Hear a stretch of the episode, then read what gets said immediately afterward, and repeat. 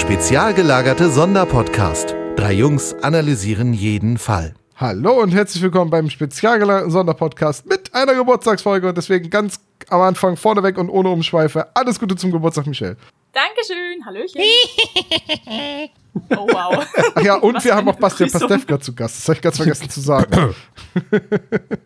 Jetzt wollte ich gerade ein Zitat raushauen, klappt nicht. Ich bleib bei dem. Ist auch seine berühmteste Rolle, muss man Ja, sagen. muss man sagen, ja. Hi. Ha Hallo Sebastian. Ja, moin. Michelle, alles Gute zum Geburtstag. Danke, Olaf. Alles Gute zum Geburtstag, mein Schatz. Äh, damit ist auch klar, wer du bist, weil das wurde beim letzten Mal gefragt. Hä, wer ist die Frau? Erst Michelle ist meine Freundin. Wer das jetzt immer noch nicht verstanden hat. Sagst du das nicht jedes Mal, wenn mal Michelle gesagt. dabei ist, ob im Adventskalender an ihrem Geburtstag? Ja, oder- ja, das mache ich. Und trotzdem kommen dann im Discord manchmal die Fragen, wer sie denn sei. Aber die Leute haben schon verstanden, dass Dr. Knobel dein Bruder ist, oder? das weiß ich nicht, aber das hast du jetzt dann damit geleakt. zum 15. Mal oder so. Sebastian Knobel, wer kennt ihn nicht, ne? Also. Äh, richtig. Ist eigentlich mein Name. Sebastian Stang ist nur Künstlername. Wissen nur viele nicht. Sebastian Stagel ist noch aus deiner Zeit als Pornodarsteller, ne? Richtig. Halt, stopp. Wie sind wir jetzt innerhalb von einer Minute dahin gekommen? Das Ich liegt weiß an Sebastian, das ist immer Sebastians Schuld. Gott sei Dank liegt es nicht an mir. Ich, äh, hallo, ich, ich, das weise ich von mir, dass ich damit das, äh, dass ich da jetzt irgendwas mit zu tun haben sollte. Aber ja, wir blödeln schon wieder viel zu viel rum. Das ist ja hier, was soll denn das für eine Besprechung werden? Etwa so eine wie jedes Ja, Mal. wie jedes Mal, bitte. Das ist same procedure as every year. Äh, Michelle hat Geburtstag, das heißt, sie durfte sich eine Folge wünschen und sie hat sich aus mir unerfindlichen Gründen für das Hexenhandy entschieden. Magst du dich da kurz richtig. einmal rechtfertigen? heißt es, du magst die Folge Ihr nicht? könnt, ihr- also, wer weiß. Der heiße Stuhl. Ja, ein bisschen schwitzig ja jetzt schon, ne? Also. ähm, für mich ist das Hexenhandy so eine Nostalgiefolge. Also ich habe ja im letzten Podcast, bei meiner letzten Geburtstagsfolge erwähnt, dass ich so, keine Ahnung, fünf Folgen hatte, die ich immer on repeat gehört habe. Und Hexenhandy war eben eine davon und ich war ganz froh, als ich entdeckt habe, dass ihr die noch gar nicht besprochen hattet. Also habe ich mir die mal gekrallt und ja, freue mich jetzt mega auf die Besprechung. Das ist eine Trilogie der Tony-Box-Version der drei Fragezeichen übrigens, ne? Also eine Folge der Trilogie. Wisst ihr, welche Folgen das sind? Nee, welche sind das denn? Äh, der Superpapagei, Hexenhandy und Höhenangst. Das ist eine, ist das für eine Wow. komische Auswahl? das ist eine Ja, sehr ungewöhnliche? Zusammenstellung. Ja, das habe ich mich auch gefragt, als ich dann gesehen habe, ah, das ist die Folge 1, die 101 und die 201. Okay, das ergibt schon Ah. irgendwie Sinn, aber es ist trotzdem eine komische Auswahl. Ja, Für- vor allen Dingen für eine Toni-Folge finde ich diese Folge insbesondere sehr, sehr, na, fragwürdig. Aber da ja, komme ich später zu. also sehr kindgerecht, also kleinkindgerecht. Toni Boxen richtet sich ja an Kinder, die noch nicht das Lese- und Schreibalter erreicht haben. hm. Äh, Finde ich äh, auch eine interessante Wahl, ja, doch. Ja, sehe ich auch so. Mit der Thematik, dass Kinder im Wald in Käfige gesteckt werden, das finde ich schon hart. Ja, gut, aber Grimms Märchen, ne, das war, da, da werden Kinder in Käfige gesteckt und gegessen, also. Das ist richtig, aber auch die sollte man den Kindern ja nicht in ihrer Originalform vorlesen. Ich würde mich auch freuen, wenn wir uns über Dinge unterhalten, die Inspiration für diese Folge waren. Oh, das, äh, wenn du da Dinge weißt, die Inspiration für diese Folge Nee, war? aber wir haben heute wieder die steile These. Ah, Oh, ich bin dam, gespannt. dam. Ich möchte an der Stelle noch einmal anmerken, dass es auch eine Folge ist, die Christine für irgendeine Geburtstagsfolge mal in der engeren Auswahl hatte, weil sie nämlich die ähm, als Kind auf Kassette hatte und die immer ausgemacht hat, weil sie das Lachen so gruselig fand. Boah, da hat sie ja nur fünf Minuten gehört. Ja, ich weiß nicht, ob sie sie dann, also, oder ob das nur galt von wegen so im Dunkeln hat sie die nicht zu Ende gehört, sondern nur tagsüber. Also im Prinzip das, was ich wirklich als kleines Kind mit dem tanzenden Löw Teufel hatte. Der tanzende Löwe. Der tanzende Löwe war eine ganz andere Folge. Miau.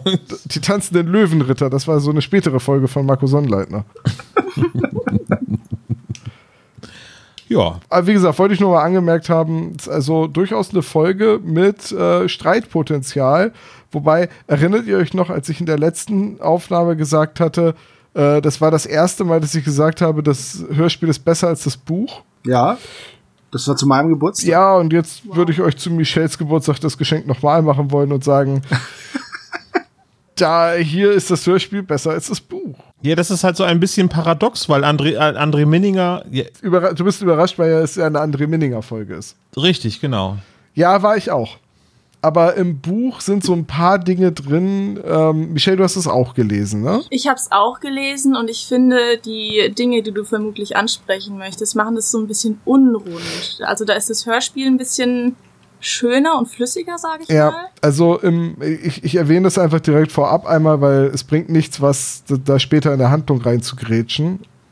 Ähm, i- Im Buch hast du halt zwei, drei Dinge drin. Also einmal verliert Justus gegen seine Kollegen eine Wette und, verf Ja, und verpflichtet sich deswegen zu einer Diät. Und die ganze Geschichte über wird Justus die ganze Zeit nicht ein bisschen gehänselt, sondern aufs Richtig sondern aufs. Übelste wegen seines Gewicht, Gewichts beleidigt. Wo, Ja. Und ich benutze den Ausdruck Bodyshaming eigentlich so gut wie nie im Alltag, aber da. Peter lässt kein gutes Haar an Justus, der immer Gar wieder so, ja, selbst wenn du 30 Kilo abnimmst, wirst du immer noch einen ordentlichen Schwimmring haben und dein Fettgewebe wird dir auch weiterhin Auftrieb verleihen. Also, das ist schon, boah, also, Ja, es ist wirklich hart. Das habe ich mir auch gedacht beim Sehr- Lesen. sehr und es ist ja nicht nur unangenehm. Peter, der Bob steigt ja später auch noch mit ein und nennt ihn die ganze Zeit Pummel und Pummelchen und die verbieten ihm sogar das Essen ja, und zwingen ihn dazu, kilometerweit auf dem Rad zu fahren. Und es ist, also Justus ist auch komplett fertig. Also den ganzen Fall über kann er nicht richtig denken, sich nicht konzentrieren. Und das ist auch der Grund, warum Bob und Peter so viel ähm, Time to Shine haben, sage ich mal, im Hörspiel, mehr als sonst zumindest, weil Justus einfach in der Originalfassung im Buch komplett fertig ist mit der Welt. Also es ist wirklich etwas unangenehm und die, die Ja. nächste Thematik, die halt im Buch auch ein bisschen unangenehm, also unangenehmer ist als im Hörspiel. Ähm, Im Hörspiel wird ja Monique Carrera auch von Charakteren mit gewissen transfeindlichen Äußerungen bedacht. Ja, absolut. Die sind Ja. im Buch aber irgendwie Faktor 5. Al- Also die sind deu deutlich schlimmer, was da im Buch gesagt wird. Ähm, und, und das brauche ich beides in der Geschichte nicht so ganz. Und, und der Mord an äh, der, beziehungsweise nein, im Buch gibt es eine ermordete Bürgerrechtlerin, die von einer Sekte ermordet wurde. Und die Identität ist die, die Giorgio Dingsbums dann als die Hexe annimmt. Deswegen nennt er sich, im, nennt er sich im Hörspiel auch Norma. Genau, weil es eben diese ähm, Politikerin war, eine junge Politikerin sogar, die sich eben für die Gleichberechtigung der Geschlechter eingesetzt hat. Das war sogar erst vor 20 Jahren zum Zeitpunkt dieses Buches. Also wirklich gar nicht lange her. Und diese Sekte hat sie irgendwie dann als Hexe deklariert und sie in diesem Wald, wo diese ganzen ähm, Kindesentführungen stattfinden, einfach verbrannt. Also das ist wirklich eine Thematik, ähm, die auch einfach direkt zu Beginn des Buches angesprochen wird. Und das finde ich schon ziemlich schwierig, direkt so zu starten. Ja, also es ist Klingt eher wie John ich Sinclair. Ne? Grundsätzlich, Ich wollte gerade sagen, ich finde es grundsätzlich schwierig, das überhaupt einzubauen. So.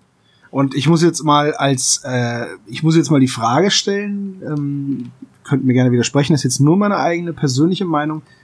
Ähm, warum wird einmal dieses Bodyshaming betrieben? Ist es das, möchte der Autor darauf aufmerksam machen oder sieht er das am Ende selber so?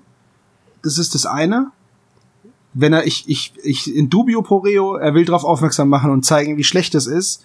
Wenn aber da keine, ich habe das Buch ja nicht gelesen, wenn da keine, ähm, ja, keine Ahnung, keine Konsequenz daraus entsteht, dass Peter und Bob merken, wie scheiße sie sich verhalten haben, dann muss ich sagen, ist das pff, okay, sage ich jetzt nichts weiter, sonst ja, also, muss man piepsen. also äh, und das zweite, die Transfeindlichkeit, für die gilt das Gleiche. Ähm, soll das, soll da drauf, also diese Transphobie soll darauf hingewiesen werden? Oder ähm, soll sich darüber mokiert werden? Also- und auch da in dubio pro reo, aber wenn das nicht der Fall wäre, wäre ich stark, also wäre ich schwer Nein, ich, ich bin da ganz sicher, dass es beides Dinge sind, auf die, die halt stattfinden. Also ich glaube, dieses Justus-Hänseln wegen seiner Fülle ist was, was ja in vielen drei Fragezeichen-Fällen vorkommt. Äh, das hat ja ein bisschen abgenommen über die Jahre. So. Haha, Ja. haha, abgenommen. Okay, ja, die Formulierung war unf unfreiwillig. Ja. Nein, Quatsch. Äh, aber nennt- ja, ich bin also da, ich bin da auch ganz das hat froh drum. nachgelassen in den neueren Folgen. So, das glaube ich wahrgenommen zu haben, dass das ein bisschen weniger geworden ist, aber dass Justus wegen seines Gewichts ein bisschen auf die Schippe genommen wird. Ich meine, die Folge ist jetzt 101, also die ist vergleichsweise 21 Jahre alt. ewig alt. Ne, so von, von gesellschaftlichen Standpunkten her. Jetzt nicht von drei Fragezeichen-Verhältnissen, aber so aus der gesellschaftlichen Betrachtungsweise sind 21 Jahre doch genug, um in bestimmten Punkten äh, einen Wandel zu verursachen. Absolut. Das Ja. war, also die kam zwei Jahre nach Episode 1 raus. Ja, So rechnest du Ist einfach immer.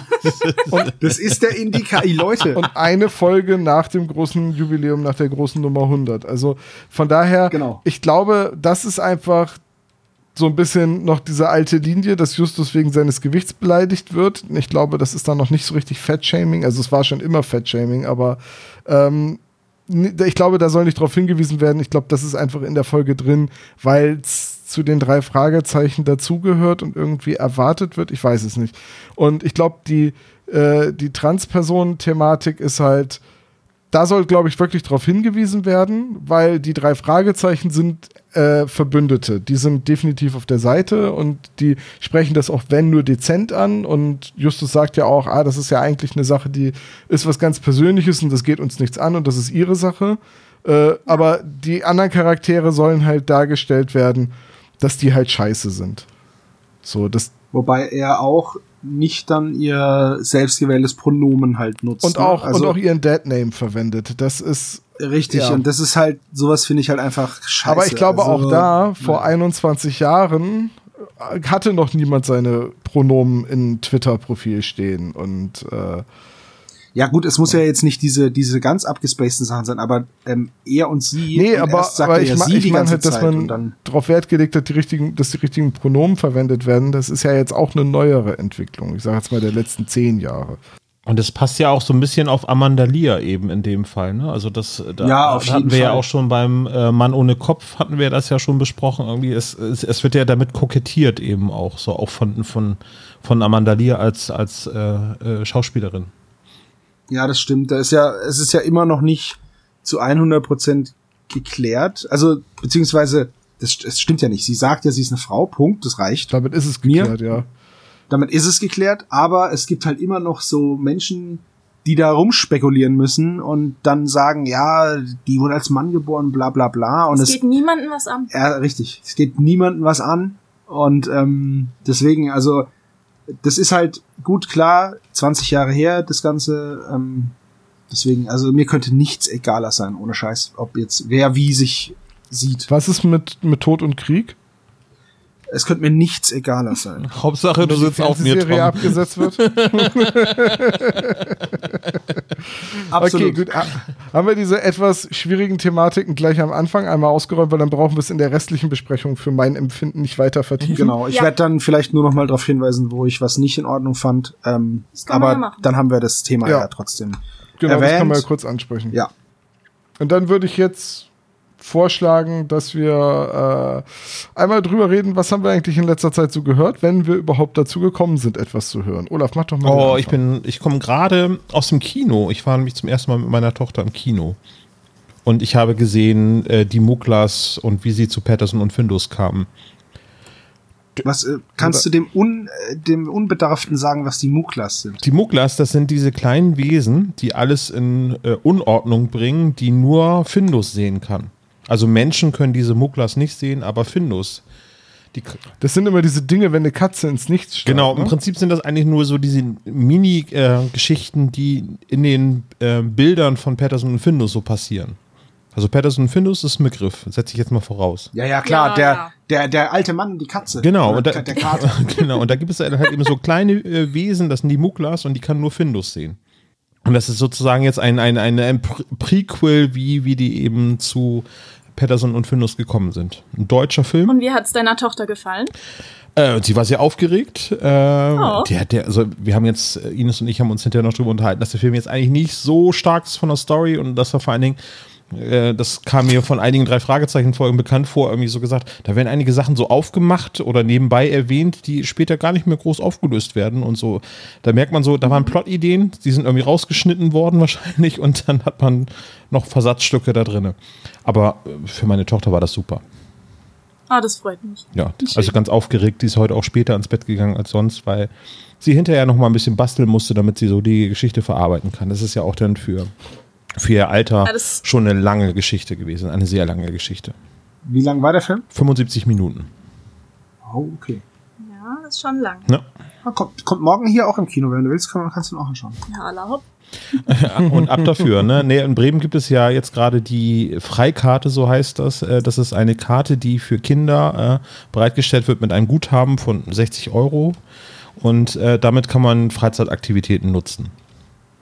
Okay, bis zu welcher Altersgrenze? Oh, ich glaube, das wird Unter 18. unter 18, Oh, genau. verdammt. Also das Ich glaube nicht, dass das noch auf dich zutrifft. weil, weil äh, mit dem Guthaben 60 Euro, das gilt bis zum Ende des Jahres, äh, können die Leute halt ins Kino, also die Kinder ins Kino gehen. Äh, eigentlich eine schöne Aktion, damit sie eben wieder sich kultur, kulturell und auch irgendwie für andere Freizeitaktivitäten wieder nach draußen begeben und das so ein bisschen nachholen können, was äh, durch Covid jetzt eben irgendwie in Vergessenheit geraten ist. Michel, Ich habe tatsächlich einen Podcast entdeckt, der leider nicht mehr aktuell ist. Ich habe gerade mal nachgeschaut, der war im Jahr 2020 äh, sehr aktiv, der Mann, der das gemacht hat. Ähm, und zwar heißt der Podcast The Sherlock Holmes Magpie Audio Podcast. Äh, man merkt schon, es ist ein Podcast auf Englisch. Ähm, es ist ein Mann, der eine unglaublich angenehme Stimme hat, der die ganzen Sherlock Holmes Bücher und Geschichten einliest. Also er macht es wirklich wie ein recht professioneller Hörbuchsprecher, würde ich sagen. Und ähm, da kann man sich dann quasi einmal durchklicken und schauen, okay, welche Sherlock Holmes Geschichte möchte ich vielleicht mal wieder anhören. Und ich mache das grundsätzlich abends, wenn ich ins Bett gehe, mache ich mir die an und höre die zum Einschlafen. Ähm, ist vielleicht nicht für jeden was, so abends kurz vorm Einschlafen sich so ein englisches Hörbuch zu ballern, aber es hört sich auf jeden Fall wirklich schön an, da er auch einen britischen Akzent hat und ich finde, er hat auch eine Stimme, die man sich sehr gut als Sherlock Holmes vorstellen kann. Also wenn ihr da so interessiert seid, dann hört euch das auf jeden Fall mal an. Ich packten wir mal äh, eine Folge in unseren Podcast Dingsbums. das klingt sehr gut. Ich habe jetzt eine Frage. Warum Elster? Also warum Magpie? Das weiß ich nicht. Er hat auch keine Vorstellung oder sowas gemacht. Also sein Podcast startet direkt mit äh, Okay. The Hound of the Baskervilles. Also ich weiß nicht, er hat sich wahrscheinlich einfach so genannt und sein Logo ist auch eine Elster und ja, vielleicht äh, wollte er da so sein eigenes Label irgendwie starten, nur habe ich bisher leider Okay. nichts mehr von ihm gehört. Aber wie gesagt, die Folgen sind verfügbar, die kann man sich anhören und ja. Ja, mir ist nämlich auch aus dem Sherlock Holmes äh, Kosmos keine Elster bekannt. Da ist eine Irene Adler. Das ist eine, eine Frau Adler und es gibt einen Hund, der Toby heißt, aber Wie hast du das Ja, eigentlich so schnell herausgefunden, dass Irene Erdler irgendwie eine Frau ist? Es ist die Frau. die eine ist die Frau. Frau. Ja, ja, die Ja. eine Frau aus dem Zeichen der Vier oder so, ne? Nee, Skandal in Böhmen. Ja, Die Irene. Irene. wer kennt genau. sie nicht? Okay, Sebo, was gibt's bei dir Neues? Nix. Sehr gut. Tom, Das mag ich. Nein, ich habe einfach, ich hab, wir haben ja, wir haben ja vor kurzem erst aufgenommen und ich höre halt meine Podcasts weiter. Kann ich verstehen. Ich habe jetzt äh, auf ähm, Hinweis von Christine einen neuen Podcast entdeckt. Da sind jetzt äh, die ersten Folgen raus. Das ist ein sechsteiliges Feature von den Leuten, die auch den Podcast gemacht haben, What the Fuck Happened to Ken Jebsen. Ah, Cui Bono? Äh, genau, Cui Bono hieß der damals und der neue Podcast von denen heißt Legion und setzt sich mit den Aktivitäten von Anonymous auseinander. Und gerade auch wie jetzt weltweit Hacker und Hacktivisten in den Ukraine-Krieg eingegriffen haben. Und zum Beispiel äh, russische Infrastruktur sabotiert und äh, aus, ausspioniert haben für Geheimdienste und einfach auch für die eigene Agenda als Rache für den Angriff auf die Ukraine. Und da sind jetzt die ersten Folgen erschienen. Ich habe jetzt die ersten beiden gehört. Das ist sehr gut recherchiert. Man muss natürlich bei diesen ganzen Hacker-Geschichten immer so ein bisschen versuchen, den Blick dafür zu schärfen, was man da alles glauben darf und was eventuell, was ist technisch falsch, was ist überzogen dargestellt, was ist vielleicht auch nur ähm, Selbstdarstellung der Protagonisten. Ähm, und daraufhin habe ich dann auch angefangen, den What the Fuck Happened to Ken Jebsen, also Cui Bono, nochmal nachzuhören. Der ist ja komplett erschienen, die sechs Folgen. Der ist auch sehr gut Mega, und äh, sehr transparent, weil viele Leute, die da bei dem Podcast mitgearbeitet haben, beim RBB Arbeitskollegen von Ken Jebsen waren. Und das wird auch immer ganz transparent gesagt, so kleiner Hinweis in eigener Sache. Wir haben damals mit dem zusammengearbeitet. Das heißt, wir sind da vielleicht, äh, ne? Man könnte uns Befangenheit vorwerfen. Ähm, ja, äh, beides tolle Podcasts findet man in der ART-Mediathek. Äh, Cui Bono beziehungsweise Legion. Ähm, auf jeden Fall hörenswert. Jo, gibt's auch auf Spotify, habe ich jetzt auch in die Playlist gepackt. Und Tom, ob du es glaubst oder nicht, den habe ich auch schon gesehen und dem, äh, der, der steht schon auf meiner Liste. Ja, der ist auch, der ist auch Äh, vorhin, vorhin dachte ich mir, ah, verdammt, ich bin einfach nicht dazu gekommen, den zu hören und jetzt redest du drüber. Perfekt. Wie, wie oft ist uns das schon passiert? Aber sehr schön. Der man merkt so ein bisschen, dass wir ähnliche Interessen haben. Ja, absolut. Und eine Sache, die uns alle vier verbindet, sind ja die drei Fragezeichen. Hm. Ja, und deswegen reden wir heute über Folge 101, das Hexenhandy. Wir haben es ja schon ein bisschen äh, besprochen, ein bisschen angedeutet. Äh, harte Fakten, Savo. Der Autor ist André Minninger, die Cover-Illustration ist von Silvia Christoph. Erschienen ist das Buch mit der Nummer 99 im Jahr 2001. Und das Hörspiel hat, wie Tom schon gesagt hat, die Folgennummer 101, ist auch im Jahr 2001 erschienen und auch da Minninger und Körting äh, verantwortlich. Und äh, die Länge des äh, Hörspiels beträgt 72 Minuten. Und die Folge hat zeitgleich mit Dr. Knobel Geburtstag. Hammerhart. Ja. 21 Jahre, sie darf jetzt legal in den USA Alkohol trinken. Jetzt schon. Hat besitzt, Jetzt schon. besitzt seit fünf Jahren eine Knarre, um den Schnaps, Schnapsladen auszurauben, aber darf schon jetzt seit fünf Jahren Auto fahren. Richtig, darf aber jetzt erst trinken. Wollen wir gleich über das Cover reden? Das haben wir beim letzten Mal verschwitzt und haben es dann kurz schnell nachgeholt. Ja, ich würde es jetzt hier auch nicht lang besprechen wollen. Michelle, wie findest du das Cover? Ich finde das Cover super einprägsam. Es ist richtig cool gemacht. Ähm, das Cover ist ja eine Anspielung auf die Anzeige, die auch im Hörspiel erwähnt wird, wo das Hexenhandy quasi beworben wird. Ähm, man sieht das Handy im Zentrum des Covers. Es leuchtet, wie beschrieben. Man sieht die Teufelszahlen 666 als, als SMS auf dem Display. Und gehalten wird das Handy von einer Hand mit ganz langen Fingernägeln und im Hintergrund sieht man noch einen Schatten, den ich aber nicht ganz verstehe. Es soll vermutlich den Teufel darstellen, ne? Oder ist es Nee, ist das ist nur das des Handys? Handy. Ah, okay. Aber ist es Batman. könnte auch den Teufel darstellen, Das ist Leute. Batman. Batman mit abgeknickten Ohr. Na, na, na, na, na, na, na. na. Genau, das ist das Cover. Ich find's gut gewählt, einprägsam, man weiß direkt, worum es geht. Ja, wie findet ihr's? Das ist ein Fehler, ne? Die Hexe wird grün beschrieben und das, äh, die Hände müssten eigentlich grün sein. Ja, und mit Warzen übersät, aber was ist das denn für ein ekliges Cover? Also ich finde äh, das halt cool, dass das Cover tatsächlich halt einfach das Anzeigenbild ist, wie es im Hörspiel beschrieben wird. Ich weiß jetzt nicht, ob es im Buch genauso ist, aber äh, ich find's cool. Und es ist halt auch so schön aus der Zeit gefallen, weil das Handy einfach so sieht halt heutzutage kein Handy mehr aus. Außer ne? das von Früher Tom ja, vielleicht, ne? Das von Tom vielleicht, ja. Ich habe mir gerade ein neues Handy gekauft. Deswegen sagte ich das gerade, ja. Das ist jetzt zum Aufklappen. Ein neues Nokia, Ja. wow. Ein 3410.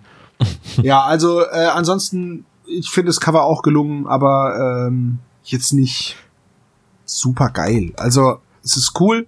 Ich ähm, finde bei der Cover-Illustration stark, dass es so ein bisschen in der Eiger-Raschen Tradition ist, ein Element aus der Folge und nicht einen Handlungsort zu zeigen. Stimmt. Ich mag nur die Gestaltung irgendwie nicht. Das mag irgendwie die, diese grüne Farbwahl sein und, und dieses hässliche Handy und also Aber es ist ja ein äh, fluoreszierendes, äh, ähm, ja, ich weiß, es, es ist total passend zur Folge, aber ich mag es trotzdem nicht. Es ist kein schönes Bild. Ich Es ist halt kein angucken. schönes technisches äh, Gerät, was hier abgebildet wird. Das stimmt schon. Ja, es ist halt und, und von wegen, ne, ja, es, soll, es, es passt total gut zur Folge und es enthält alle wichtigen Elemente der Folge und das mag ich dem der ganzen Illustration auch nicht absprechen. Das ist total gut gewählt, aber es, ich, ich mag's nicht so. Ich kann es nicht anders sagen, als ich, ich mag's halt einfach nicht. Es tut mir leid. Ist okay, damit komme ich klar. Ja, Gott sei Dank. Okay. Gut, ähm, wir müssen über die Sprecher reden. Oder erst Klappentext. Ich krieg die Reihenfolge. erst richtig. Sprecher, Sprecher. dann der Klappentext. Der Klappentext, Tom, falls du neu in diesem Podcast-Format sein solltest, ist immer. Das, war ist das letzte vor der Besprechung, Genau, ne? Ah, genau. Wir hatten uns dabei mal was beigedacht. Ja, weil man dann Weißt in du, die Geschichte und unsere. Folgen werden halt immer länger und mein, mein Gedächtnis wird immer schlechter. Das ist halt ne, du eine antiproportionale Zuordnung, exakt. äh, das, wenn wir uns kürzer fassen würden bei der Folgenbesprechung, dann könnte ich mir das vielleicht merken. Gut, kommen wir zum Fazit. Jo. Fazitös möchte ich erwähnen, dass, es, dass wir hier einen Haufen Sprecher haben, tatsächlich. Ähm, viele aus der Familie Scott. Da ist zum einen Jeremy Scott, seines Zeichens Handybesitzer, so wird er, so wird er zumindest in der Klappe erwähnt. Ähm, gesprochen von Woody Moose. Äh, den kannte ich vorher nicht. Und dann habe ich durch eine Recherche leider, ich glaube, dass man da kurz darauf hinweisen soll, das ist sehr, sehr traurig. Ähm, dessen Eltern sind ähm, vor zehn Jahren bei einem Autounfall gestorben, als da so ein, der, dieser Unfall ging auch durch die Medien, als da so ein Raser äh, durch die Innenstadt gebrettert ist und dann ähm, Menschen tatsächlich totgefahren hat. Und äh, dabei ist eben auch sein Vater und seine Mutter, ähm, der Schauspieler Dietmar Müß und seine Frau eben äh, gestorben. Und äh, ja, das, ähm, das wollte ich nur erwähnt haben, der Vollständigkeit halber. Ähm, den, den drei Söhnen geht's jetzt wohl wieder gut, schauen nach vorne und die sind wohl auch alle so in diesem, in diesem äh, Schauspielerhandwerk geblieben. Also auch seine Brüder Vanya und Jona sind Schauspieler und Sprecher. Ja, genau. Ja, die Mutter wird gesprochen von Hansi Jochmann, die wir auch als Elsie in der Neuauflage vom äh, der bedrohten Ranch kennen. Also die Stimme von Jodie Foster. Immer gut in den Hörspielen, also tadellos. Und dann haben wir die Mutter von André Minninger noch mit dabei. Das ist nämlich die Oma Scott. Apollonia ja, Minninger. Apollonia Minninger. Das ist ein richtig cooler Name. Ja. Beziehungsweise äh, sie firmiert auch unter dem Namen Apollonia Jepsen. Zufällig, ne? Haben wir gerade ja schon über einen anderen Jepsen geredet. Das hat aber nichts damit zu tun. Ähm, Hm. Und ja. Dann haben wir den Also- Laptop Acer äh, von Ja, genau. Jetzt erst gecheckt, das hat kurz gedauert. äh, von Thomas äh, Schüler gesprochen. Ja, Voll verrückt, weil wir ja hier einen Thomas Lehrer haben. Gott. Ah, ihr seid mich aber auch wirklich für keinen La Karlauer zu schade. Äh, so, Ah, aber jetzt Gott, äh, oh kommen wir doch mal zum Eingemachten. Also wir haben in dieser Folge Marianne Kehlau als Miss Jones dabei. ja. Äh, Amanda Lear, äh, ihr erster Auftritt als äh, Monique Carrera oder Carrera, wie sie unterschiedlich ausgesprochen wird in dieser Folge. Und Die hat auch einen Bruder, Nein, sag's nicht. Ich weiß Der genau, was Bahn, kommt. der heißt Bahn. Bahn Carrera. Firmiert oft äh, andersrum, Carrera Bahn. Ich sehe nicht Antonio Bandera. Oh. Aber egal. und Bastian Pastewka, so. Die Kuh stand hier im Raum, ne, um mal ein falsches Ich Sprichwort wollte gerade sagen, einzubauen. für viele Leute, ich glaube, für viele Leute ist Bastian Pastewka das Erkennungsmerkmal dieser Geschichte. Wenn jemand sagt Hexenhandy, ist sofort die Reaktion Bastian Pastewka. Genau. Ja, ist richtig. Ähm, wollen wir da schon gleich drauf eingehen, dass äh, Bastian Pastewka zwar eine tolle Stimme hat, aber die nicht dafür taugt, dass er sie groß verstellt, weil man sofort erkennt, dass er es ist. Aber dass er das die ist doch Hexe gerade gut an der Folge. Also mal ganz, äh, ganz Findest du? Ja, total. Darf ich mal kurz was dazu sagen? Hm. Ich weiß nicht, ob ich mich jetzt gnadenlos unbeliebt mache. Auf jeden Fall. Aber ich habe einfach keinen Bezug zu Bastian Pastewka. Also ich habe seine Stimme weder erkannt, noch kann ich euch irgendwas wirklich über ihn erzählen. Gefühlt alles, was ich von ihm weiß, weiß ich hier durch den SSP. Weil ich, ich glaube, einfach das nicht ist der wirklich. Altersunterschied. Das glaube ich nämlich auch. Ich habe nämlich keinerlei Bezug zu ihm. Also ich meine, ähm, ein Kumpel von mir, der Fabian, Grüße gehen raus, ähm, der mag den ja unglaublich gern und wir sind gleich alt. Also vielleicht ist es auch einfach den unterschiedlichen Interessen geschuldet, je nachdem, welchen Humor man vielleicht auch hat. Aber wie gesagt, ich habe keinen wirklichen Bezug zu Ja, stimmt, aber wenn man über 50 ist, so wie du jetzt, dann hat man, glaube ich, auch nicht die Freitagnacht-News irgendwie geguckt. Moment, Moment, was soll das denn? Wochenshow hat er mitgemacht und Jetzt? da. Wollte ich gerade sagen. Ich Das weiß, ist das es ist doch Erste. alles falsch an diesem Satz. Ist euch nicht aufgefallen. Aber Mann, also da habe ich ihn halt, da habe ich ihn halt gesehen hier mit seiner mit seiner Figur Brisco Schneider, den es heutzutage so auch nicht mehr geben würde. nee. ja, Ich- oder in seinen vielen anderen Rollen. Genau. Also, aber ich fand ihn ne, geil als Ottmar Zittlau. Ja, oder als, war er nicht auch Jürgen beim Erklärbär? Ich glaube. Als wenn Markus Maria Nein, nein. Den Erklärbär gespielt hat? Jürgen war, äh, nee, Ingo, Ingo, ach, äh, wie heißt er denn? Nein. Ich google jetzt Ingolf so Lück war das, Erklärbär. oder? Nein, das war Bastian Pastewka mit einer Perücke. Ja? Ich habe die Bilder. Entweder was Ingolf Lück oder Bastian Pastewka mit einer Perücke. Ich Ah, weiß nee, es aber- Die nicht. Nase ist ja die Aber es gibt gleiche. ja dieses Ingolf. Ach so, aber das war, genau. Nee, es war aber Jürgen. Ja. Ja. So, ja, Wochenshow, klar, habe ich auch viel gesehen als Kind und als Jugendlicher dann und, und Pastewka die Show und äh, also ich finde ja, also Bastian Pastewka ist ja so in der deutschsprachigen Comedy irgendwie im Fernsehen nicht wegzudenken. Und wir haben auch schon ganz oft über Pastewka die Serie gesprochen hier. Ähm, und natürlich in drei Fragezeichen-Kreisen kennt man ihn, weil er bei Wetten das mal, ich glaube, die ersten 40 Folgen aufgezählt hat. Ja. Ja. Und das ist ja, das hat ihm ja auch so ein bisschen die, die Street Cred als drei Fragezeichen-Fan eingebracht. Äh, Ja, man sollte halt So in- in nicht vergessen, dass er unglaublicher Hörspielfan ist. Äh, Verweis auf keinen Mucks natürlich. Aber auch Ja. ähm, seine Produktion von Dickie Dick Dickens und auch von Sherlock Holmes Geschichten äh, beim, äh, beim WDR ist es, glaube ich, herausgekommen. Äh, da kennt man ihn auf jeden Fall in der Hörspielszene sehr, sehr gut. Und aus den Wixer-Filmen kennt man ihn als Even Longer, den Partner von äh, Very Long, Ja.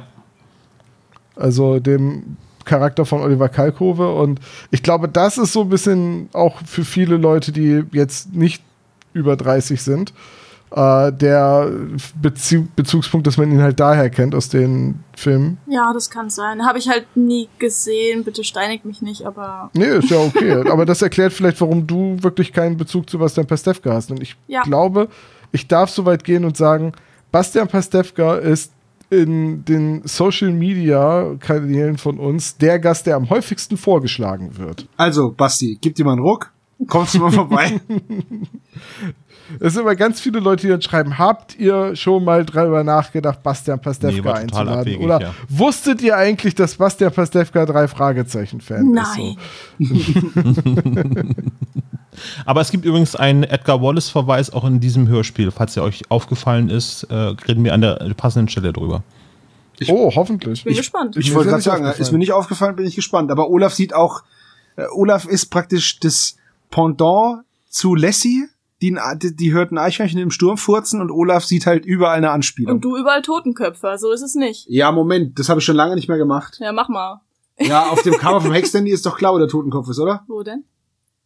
Und zwar, wenn man, Unter der Hexenmaske. und zwar, wenn man an dem zweiten Finger von rechts.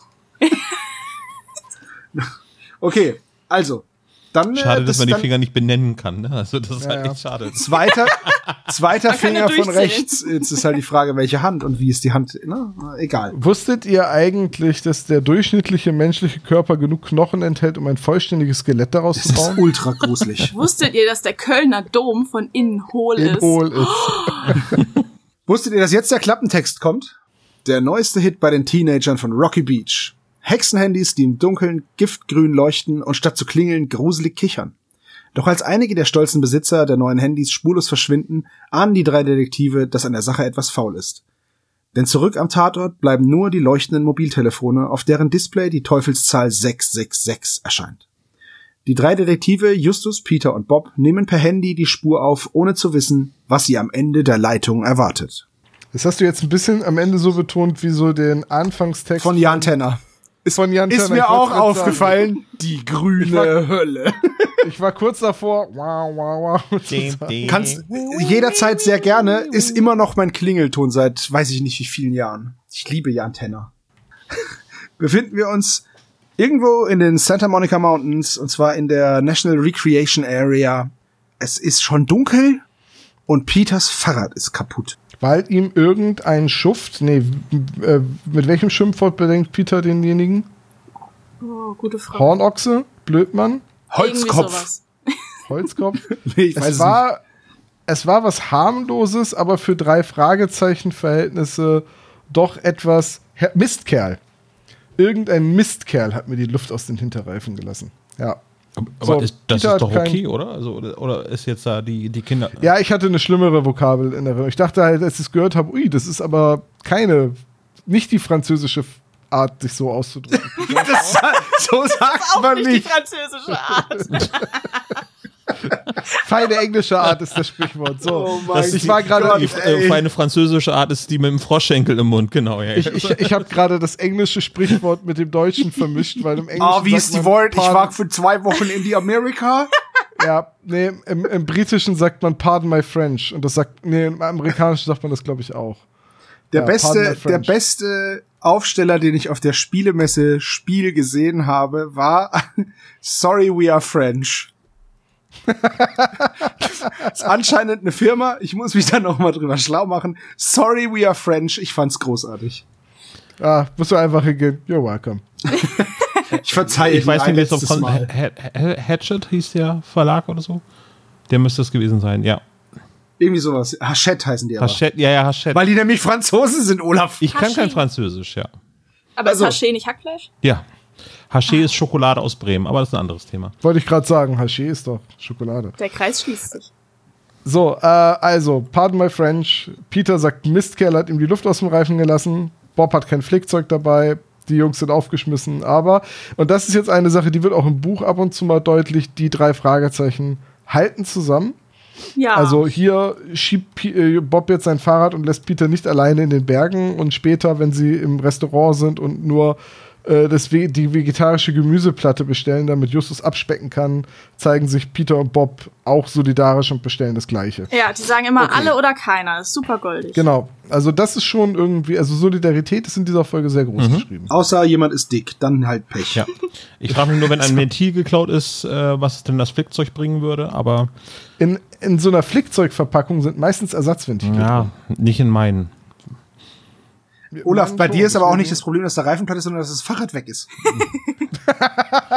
Good point, ja. Also wenn du dann in deiner Flickzeugtasche noch eins dabei hast, touché, Eine das sehr wäre große super. Tasche halt. Was haben Sie denn da Rücken? immer so ein Klappfahrrad drin ist. Ne? Schatz, bevor du gehst, hast du dein Fahrradschloss dabei? Ja, hab ich. Und dein Ersatzfahrrad? Ja. Hätte was. Gut, ähm, und sie finden jetzt den Rucksack mit dem Handy. Es ist so ein, das muss so eine gruselige Sache sein. Also ich wohne ja, wir wohnen ja selber hier am Waldrand und wir wohnen ja im Spessart. Und äh, also wenn ich jetzt irgendwo eine Büchertasche im Wald finden würde, ich würde mich tot, tot gruseln, weil ich äh, keine Ahnung, ey. Bei uns gehen auch Leute im Wald verschütt, ne? Ja, dafür so ist, es nicht. Peters Angst eigentlich noch moderat, ne?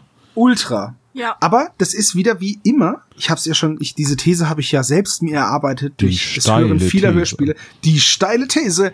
Äh, da ist jetzt nichts nichts Übernatürliches. Das ist eine Büchertasche. Ja. Damit kommt Peter klar. Ja, ja, klar. Aber sie so, gehen ja, ja. direkt auf, oh mein Gott, da muss jemand entführt worden sein. Was tun wir? Ja gut, aber wer, welches Kind lässt, wobei, wir Naja, sind, letztens, jedes Kind gefühlt. wir sind letztens hier an der Bushaltestelle vorbeigefahren und dann stand traurig und allein im Regen eine Büchertasche und ein Ordner. Und eine Jacke, wo ich mir denke, okay, das Kind ist einfach in den Bus eingestiegen. Ciao. Ich bin raus, ihr Loser, genau. so. Da ist wieder jemand, der Fernsehverbot. Da war der erste Schultag und schon zu viel. Medienkonsumverbot, Ja. ja. Aber Sebo, deine steile These ist gar nicht so steil. Ich habe neulich in irgendeinem Drei-Fragezeichen-Buch, und ich weiß nicht mehr in welchem, ich wollte es mir eigentlich aufschreiben, äh, auch gelesen, dass der Autor da schrieb, Peter ist eigentlich sehr mutig, solange er sich auf seinen Körper verlassen kann. Das hat er doch von mir Also- abgeschrieben. Wahrscheinlich, ja. das, äh, So wird's sein. Also ich habe das hast du ja auch schon in den 90ern postuliert. ja mi- mindestens. Hallo? Ja. Ich weiß noch damals, ich kam gerade aus dem Kino, Episode 1, da habe ich das direkt gesagt. Oh Mann, ey. Das war so die Erkenntnis 99. Richtig. Ne? Anakin Skywalker ist Darth Vader und Peter ist mutig, solange er sich auf seinen Körper verlassen Das kann. stimmt ja aber auch in der Folge, da wehrt er sich ja auch ständig gegen die Hexe. Das stimmt wohl, ja.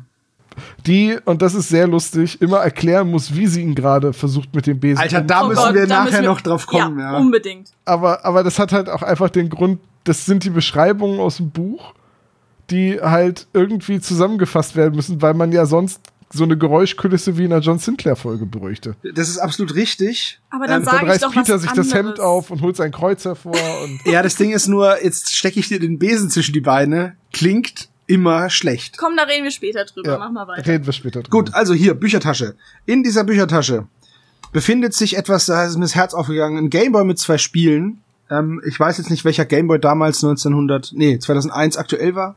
Kann ich nicht sagen. Könnte noch der Color gewesen sein, aber wahrscheinlich schon der Advance. Okay, ich hatte wie gesagt nur den grauen Kasten und dann einen Game Boy Color. Daran hat sich bis heute nichts geändert.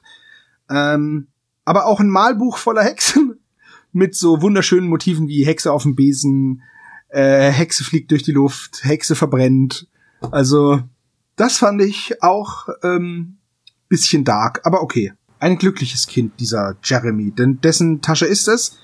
Das erfahren wir, weil jetzt eine, eine Hexe lacht und äh, ja, es kommt von diesem phosphoreszierenden Handy Taser. und und ich muss dazu dann nachher noch mal was sagen, Mhm, aber ja. gut.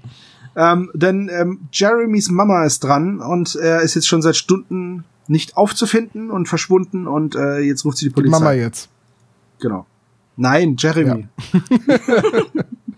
Du hast es gerade so formuliert. Die Mutter ist dran und seit Stunden nicht aufzufinden. Naja, ich Das- musste erst ja. an, an äh, Clarissa Starling denken, irgendwie an, am Telefon. Weil sie ist ja auch Jodie Foster in Schweigen der Lämmer. Ja, also ich, ich wisst ihr, das, das ist wirklich peinlich. ist, Ich höre die Folge zur Vorbereitung. Hansi Jochmann sagt etwas und ich sitze hier und sage im Brustton der Überzeugung Judy Winter. Da hört man den geschulten Hörspielfan irgendwie. Die ne? erkenne ich immer. Ja, und dann habe ich echt überlegt, wieso ich Hansi Jochmann und Judy Winter, aber klar, das ist Agent Clarice Starling. Äh, und dann musste ich, weiß ich nicht, es gibt dann diese Parodie vom Schweigen der Lämmer, das Schweigen der Hammel, wo der Hauptcharakter Joe Day Foster heißt. Und äh, aber ich weiß nicht, wieso ich auf also wirklich, weil Jane Fonda wäre eine Stimme von Judy Winter gewesen. Ich keine Ahnung. Ja, mit diesen Aerobic-Videos, ne? nicht Genau, ja. Ja, genau, die Jane Fonda. Das war, glaube ich, die Tochter von Peter Fonda, ne? Ist das die, Ja, sind das die, die dieses Gewürz herstellen, dieses Fondor? Oh Gott. Ja. Oh, ui. Okay, Jane Fondor? Gehen wir zurück zur Handlung. Aber ich Also, merke, dass ihr mit Humor versucht, irgendwie den Grusel dieser Folge irgendwie zu übertünchen, weil das ist eigentlich ziemlich Ja, krass Grusel. irgendwie so, ne? Also äh, Kindesentführung, äh, irgendwie ein zurückgelassener Rucksack im Wald und äh, ein, ein Ja, ist schon wirklich- gruselig. Also der, der der Klingelton, also das Und ist dann nicht der mehr Kind-Jugendgerecht. Top aktuell, ne? Ja. Ich meine, wann war denn äh, Blair Witch Project im Kino? Das war doch auch 2000 rum. Ja, kommt ziemlich gut hin, ja. Also verschwundene Kinder im Wald und Hexen, Blair Witch Habe Project. ich auch nie geschaut, das war mir immer zu gruselig irgendwie. Nee, den kannst du dir ruhig angucken. Den habe ich mit zwölf Jahren im Kino gesehen. Der war furchtbar langweilig. Also ich sag mal so, Ja, Blair Witch nö. kam im gleichen Jahr wie Episode 1. 99, ja. Ja. Ja, genau. Da habe ich den auch im Kino gesehen. Und ich, fand- und ich so, oh, ein Horrorfilm, der ab 12 ist, lass uns den mal gucken. Ich habe mich 90 Minuten so gelangweilt, weil ich von vornherein die ganze Prämisse, dass es wirklich Found Footage ist, nicht geglaubt habe. Also Ja gut, ein Quatsch. das ist halt, äh, wenn man halt, also das hätte ich auch als Zwölfjähriger gewusst, dass das dann echt ist. Aber das bringt mir halt nichts, ich grusel mich trotzdem. Ich, Verstehe. ich gucke keine Horrorfilme. Ja, Mach ich ich mir auch mal in die nicht. Hose. Das wissen wir. das kann ich gar nicht Ähm, haben. Okay, gut. Also äh, jetzt wird die Polizei eingeschaltet, weil Genau. es um ein verschwundenes Kind geht und das ist für die drei Fragezeichen eigentlich auch eine Nummer zu groß. Würde man denken, wenn man bedenkt, wenn man außer Acht lässt, dass sie ja bei Brainwash sogar nach New York gegangen sind, um ein verschwundenes Kind zurückzuholen. Das ist so krass, die sind ja selbst noch Kinder und dass sie jetzt nach ebenfalls entführten Kindern suchen, das ist schon. Das ist ja fast wie bei Stranger Things. Naja, ich meine, wer kann besser ein verschwundenes Kind finden als ein Kind? Du musst halt denken wie ein Kind. Du musst sein wie ein Kind. Ja gut, okay, dann bin Gut. ich ja prädestiniert, alle verschwundenen Kinder der Welt zu finden. So, also auf jeden Fall kommt jetzt die Polizei, nimmt alles mit und lässt Außer dem Handy. genau Außer des Handys. außer den Handy-Ding, außer, nee, dem Handy. außer dem Handy und Justus äh, und, und Peter und Bob, weil die bleiben einfach im Wald. Ja. Mit einem kaputten Fahrrad, weit ab vom Schuss, in einem Wald, in dem ein Kind entführt worden ist. Ja, im Buch wird denen aber tatsächlich von den Polizisten angeboten, dass sie nach Hause gefahren werden. Und die sagen, Aber sie, sie lehnen ab, weil sie A, sich von den Polizisten wie Kinder behandelt fühlen. Genau. Also Bob lehnt das ab, weil er halt das Gefühl hat, die nehmen sie nicht für voll. Äh, und außerdem, weil sie auch die Fahrräder nicht zurücklassen wollen und für die kein Platz im Polizeiauto wäre, sagen sie, nee, dann fahren, nehmen wir lieber unsere Fahrräder. ja, okay, gut. Peter, Peter ist aber auch wirklich so ein bisschen pikiert und sagt, Bob, warum lehnst du dieses Angebot denn ab? Das wäre doch ein super Weg gewesen, trotz kaputten Fahrrads nach Hause zu kommen. Ja, und Bob einfach so, nö, nö, machen wir nicht. Nö, wir haben auch unseren Stolz. So, zack, aus. Richtig, und deshalb schieben sie die Fahrräder auch weiter durch den Wald, bis Bob auf einmal einen Stromschlag bekommt. Ja. Und dann Das ist zu, halt äh, zu krass, Boden ne? geht einfach, genau. Sich einnässt dabei. Einfach so ein Taschentaser. Da jetzt, jetzt, äh, gut, okay, jetzt kommen wir an die Stelle. Jetzt stell dir mal vor, du hast dein Handy in der Hosentasche, fährst durch Rocky Beach, Santa Monica oder was weiß ich, fährst auf eine Kreuzung zu und kriegst einen fetten Stromschlag Ja. und kommst einfach in den Gegenverkehr. Das Was? wäre bestimmt hier in äh, Europa zugelassen worden, das Handy. Auf jeden Fall. Was denn das für ein Handy? Woran ich da denken musste, ist, es gibt in den USA oder es gibt dieses Spielzeug, das nennt sich Lawn Darts. Kennt ihr das? Nee, was ist das? Kann man das die gegenseitig so aufeinander werfen? Das sind das sind Schaumstoffpfeile mit einer Metallspitze. Alter. Die hat man dann ge- hochgeworfen und die sind dann halt durch die Metallspitze wie so ein äh, Federball vorne beschwert runtergekommen. Und dann musste man die auf so Zielscheiben, die man weit von sich entfernt auf den Rasen legen konnte, draufwerfen. Die Dinger sind in den USA verboten worden, weil es halt zu mehreren schweren Verletzungen von Kindern und ich glaube sogar drei Todesfällen kam, Alter. weil Leute halt von diesen wie Mörsergranaten herabstürzenden Metallpfeilen erdolcht wurden. Scheiße. Wer hätte damit rechnen können? Genau, ab- aber ein Handy, das Stromschläge verteilt. Ah, und das zwar klar. nicht, wenn es defekt ist, sondern Serienausstattung. Dann ist okay. Vor allem jedes Mal bei einer SMS, ich weiß nicht, 2001 war ich vier Jahre alt. Hat man da oft und viele SMS verschickt oder war das eher so eine Seltenheit, dass man mal eine SMS gekriegt hat? Also ich habe 2001 nicht viele SMS verschickt, aber so 2002, 2003 rum, so erstes Handy, Konformationszeit.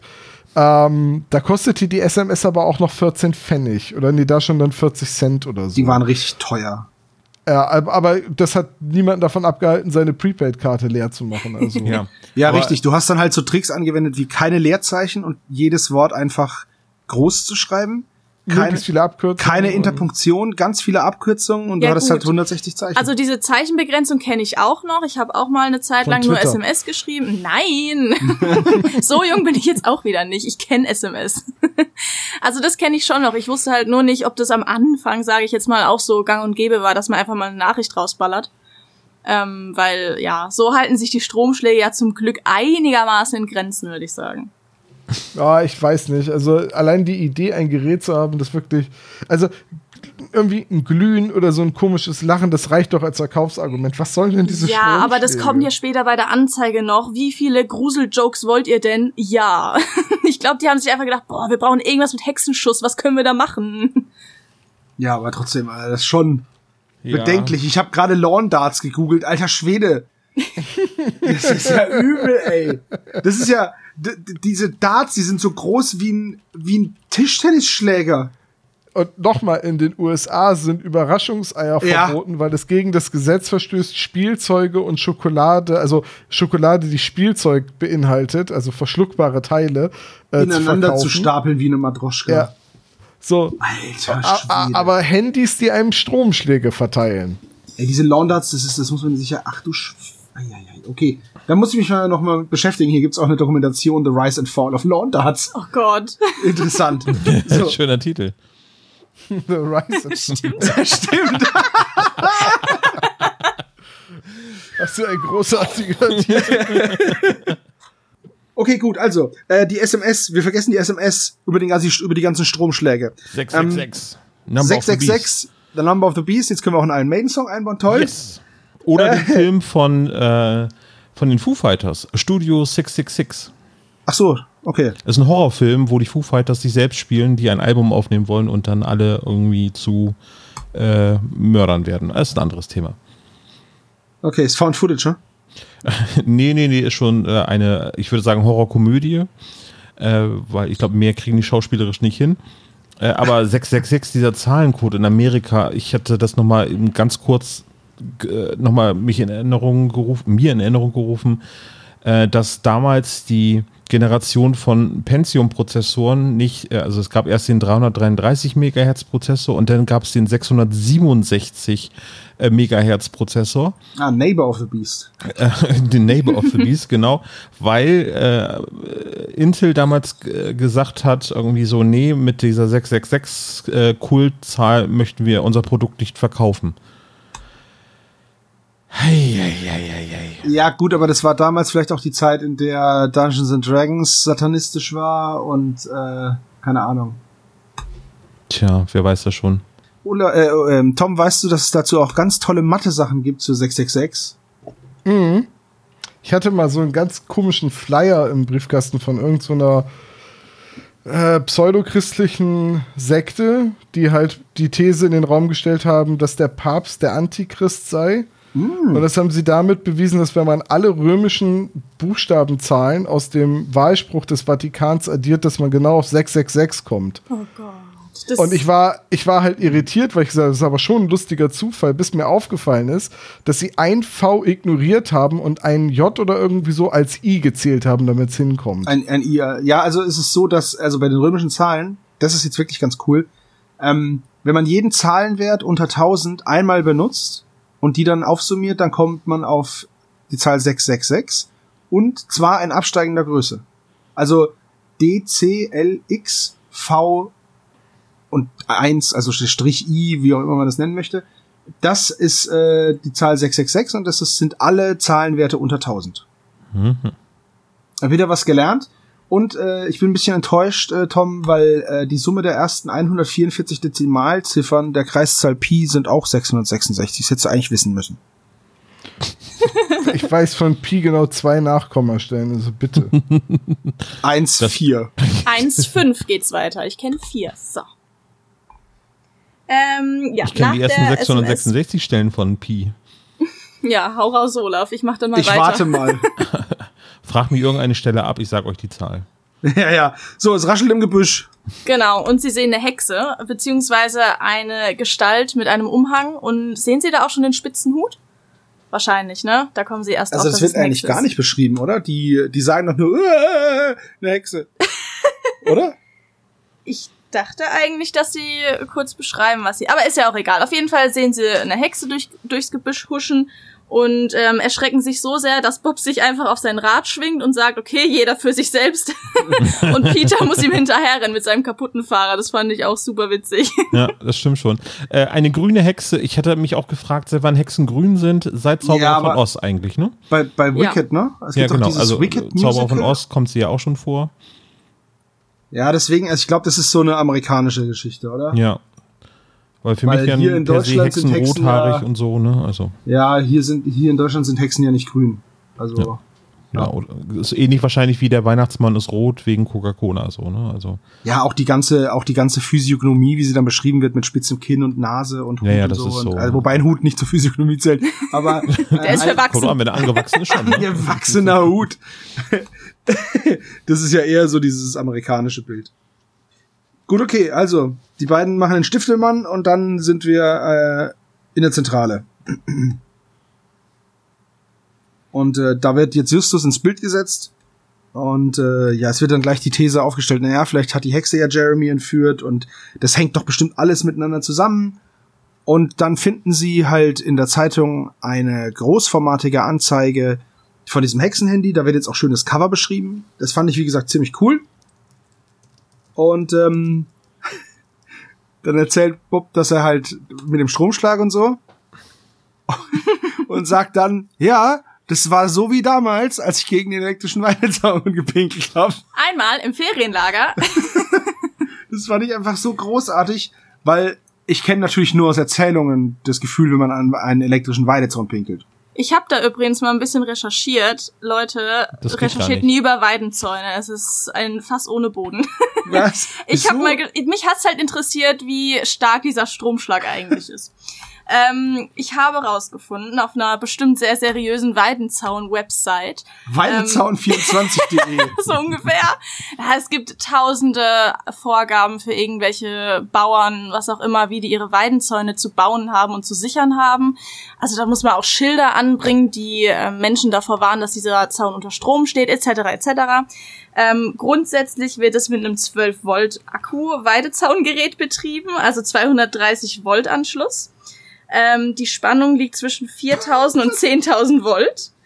Und je nach Weidengröße ist dann eben auch diese Impulswelle größer oder kleiner und an jeder Stelle sollte optimal 5000 Volt Spannung herrschen. Super. Ja, und ich habe also- gehört, dass das mit dem Dagegenpinkeln gar nicht funktionieren soll, weil der Strahl nicht äh, durchgängig ist. Ach echt? Probier das doch mal aus, Servo. Das Ding ist, pass auf, ich habe selber noch nicht gemacht. Aber und das ist jetzt kein Scheiß, das ist jetzt äh, ich war in meiner Jugend Todernst. Ich war das tot ernst, wie ernst es einem sein kann, wenn man gegen Weidezaun pieselt. Ist bestimmt voll schockierend. Ich hab ich war auf Zeltlager in meiner Jugend und äh, ein Kumpel von mir, wir waren halt unterwegs Geländespiel, so, bist du halt unterwegs und dann kam halt an Weidezaun vorbei und der musste pinkeln und hat dann halt versehentlich gegen diesen Weidezaun gestrullert und also den Schmerzensschreien nach hat es schon gefitscht. Ja, okay. Ich, Ich- wollte es auch nie ausprobieren. Das ist halt. Äh, Ich, es kann natürlich auch sein, dass er dagegen gekommen ist, so. Aber ich weiß auch nicht, wie weit er wegstand. Ich stand ja praktisch äh, zwei, drei Meter weit weg er von ihm. dagegen gekommen. Das ist ja schon wieder. Wir Das hat aber ganz, es war schon, also der ist schon, ich glaube nicht, dass er sich absichtlich auf die Schuhe gebr gebrunst hat. so. Äh, so, ja, also der Fall äh, spitzt sich zu. Ja, und wie? Wie ein Hexenhut.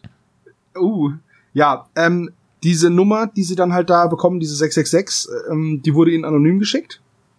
Fand ich jetzt nicht sonderlich bemerkenswert eigentlich, weil man kann ja einfach die Nummer ausschalten, das ging doch auch früher schon. Aber auch bei SMS? Nicht nur bei SMS Anrufen? eigentlich nicht, nee. Das weiß ich nicht.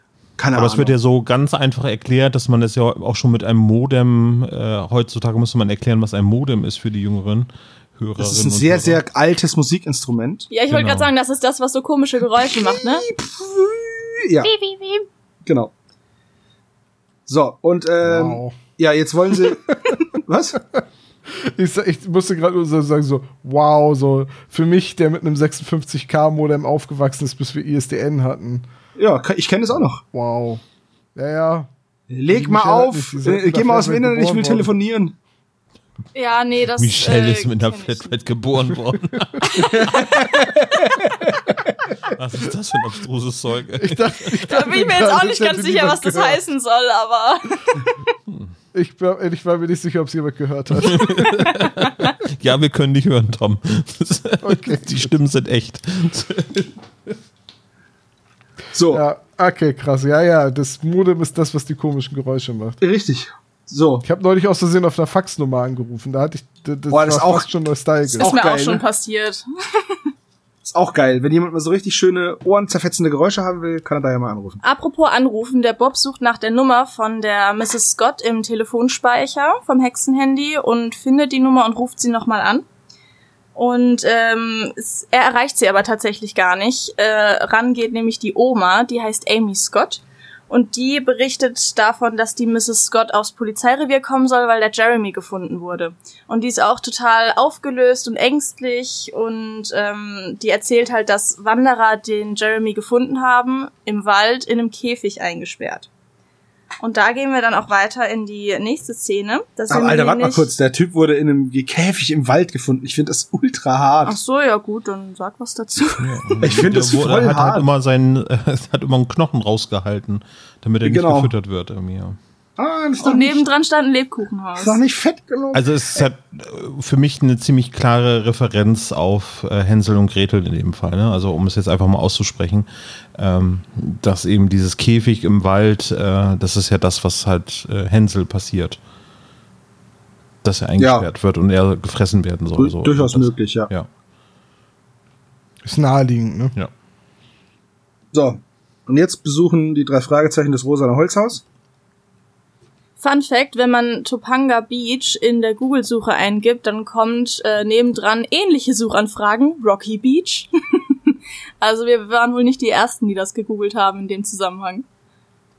Sieht aber dort tatsächlich ähnlich aus, wie es beschrieben wird, würde ich sagen. Nämlich ähm, viel Strand, pastellfarbene Souvenirshops und komfortable Wohnhäuser. Würde ich sagen, ja, passt. Ähm, die fahren da 50 Minuten mit dem Fahrrad hin.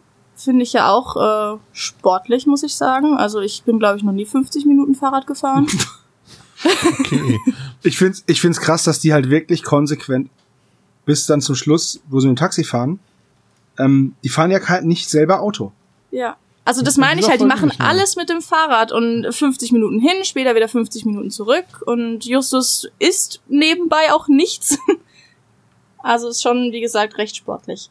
Also für jemanden, du bist jetzt noch nicht 50 Minuten Fahrrad gefahren, aber wenn man 50 Minuten Fahrrad fährt, isst man auch nebenher nichts. also, ich habe da jetzt noch nie gesagt, wow, jetzt eine Brezel, ey. Ja, aber ich meine, davor halt irgendwie, um sich ein bisschen Energie zu holen oder danach, wenn du dann Schmacht hast. Eine Man muss ja schon Energy-Brezel mal- oder was? Energy Brezel. Marktlücke. Auf jeden Fall stehen sie dann vor einem Holzhaus ähm, was einen Stock hat und pastellrosa angestrichen ist, finde ich auch ganz süß. Und die Presse ist tatsächlich auch vor Ort. Ähm, deshalb verstecken sich dann auch die drei Fragezeichen und äh, erfahren dann, dass die Oma wohl ein Interview gegeben hat, was ich auch irgendwie unpassend finde. also, dass die Presse da hingeht und sagt, ja, ähm, ihr Enkelsohn, der wurde ja im Wald gefunden und wie sieht's denn aus? Wollen Sie da was zu sagen? Und dass die Oma dann auch noch drauf eingeht und sagt, ja, natürlich sage ich da was dazu. Aber das ist, Also ist, glaube ich, gar nicht so unrealistisch. das ist, das nennt sich Leichenschütteln. Das ist äh, eine sehr makabere Vorgehensweise von vor allem Reportern in Anführungszeichen der Zeitung mit vier Buchstaben. Ähm, Sun wird auch mit. Naja, okay. Genau. Die werden, das ist tatsächlich so, das wird in diesem Journalistenjargon wohl, ich habe das auch nur mal in einem Podcast oder so gehört, äh, Leichenschütteln genannt, dass man da tatsächlich hingeht und diese Familien da krass belästigt und äh, versucht auf Teufel komm raus Bilder, Emotionen, irgendwelche Aussagen einzufangen und denen zu entreißen. Also ne, kann man gar nicht anders sagen. Äh, und das fand ich auch, als die, als die Reporter da weggegangen sind, das fand ich schon ein bisschen eklig. So muss ich ganz ehrlich sagen. War, war gut transportiert, wenn man jetzt total War das der erste Auftritt von Jenny Collins? Ja. Ja. Okay, da war ich mir nämlich nicht mehr sicher, ob das wirklich ihr erster Auftritt war als äh, Joyce. Und ich meine, hier ist ja jetzt auch schon Bastian Pastewka in einer Verkleidung. Richtig. Aber was für eine Verkleidung. Das ist halt auch geil, wie er beschrieben wird. Feuerrote Haare, Vollbart, pinkfarbene Schuhe, rosafarbenes T-Shirt und orangenes Jackett. Wie sehr will ich auffallen? Ja. Das, das ist. Hm, also bis zu dem orangefarbenen Jackett klingt es ein bisschen wie Seppo. Ich wollte es gerade sagen. Ich habe mir das auch gedacht. Dachte mir, oh cool, coole Schuhe, geiles Hemd. Und dann niemals würde ich ein orangenes Jackett anziehen. Das beißt sich doch voll mit meinen Haaren. Alles Das klar. war dann das No-Go-Kriterium. Das ist das No-Go. ja, so als er gesagt hat, ja, der hat einen roten Bart, dachte ich mir, ja okay. Also Der für mich klingt er Vollbart. beschrieben wie so ein Pornodarsteller aus den 70er Jahren. Ganz ehrlich. Der mit dem roten Vollbart. Genau. ja.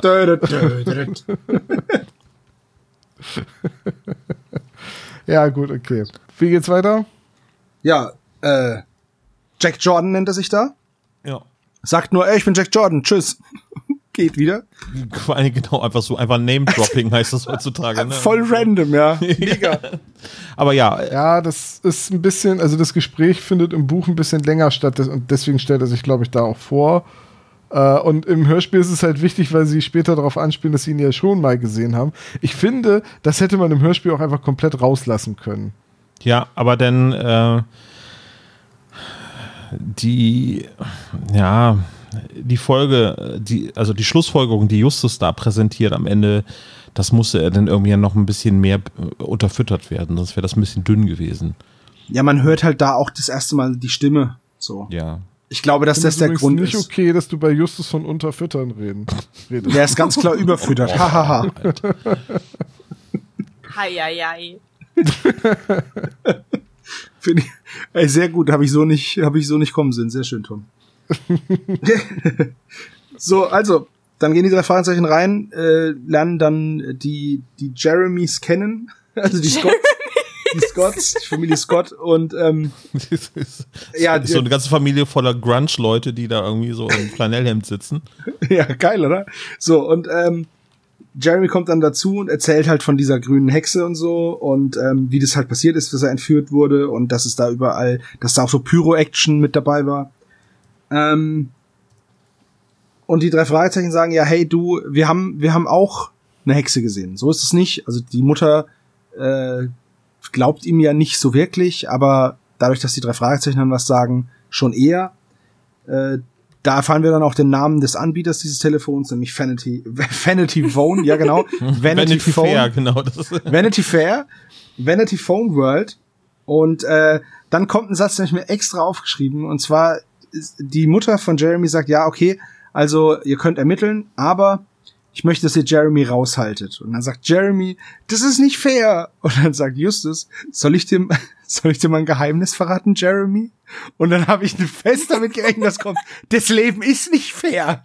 Das wäre wär so geil. Das Leben ist kein Podio. genau das. Ich hätte es so geil gefunden, ey. Ah, Und dann kommt halt leider, ja, die Hexe ist bestimmt über in Verkleidung. Aber ich hätte es einfach so geil gefunden. Soll ich dir mal ein Geheimnis verraten, Jeremy? Das Leben ist nicht fair. Ja, das, das werde ich auch immer wieder jetzt da hören. Und nicht diesen anderen Quatsch, den Justus da sagt, diesen aufbauenden. Ist voll goldig. Wie er Ja. versucht, ihn aufzumuntern. Der Kleine ist auch neun. Also das ist halt schon krass. Stimmt. Im Buch gehen sie übrigens noch eine Wette miteinander ein. Also der Justus ist irgendwie voll die Wettenfolge für den Justus. Ähm, und zwar sagt äh, der Justus zum Jeremy, dass die Hexe nur irgendjemand in Verkleidung ist, Gummimaske etc. Und ähm, wettet dann quasi mit ihm um das Hexenhandy. Ähm, Jeremy setzt sein Handy und sagt, ja, aber was passiert, wenn ich gewinne, weil ich glaube, die Hexe ist wirklich eine Hexe.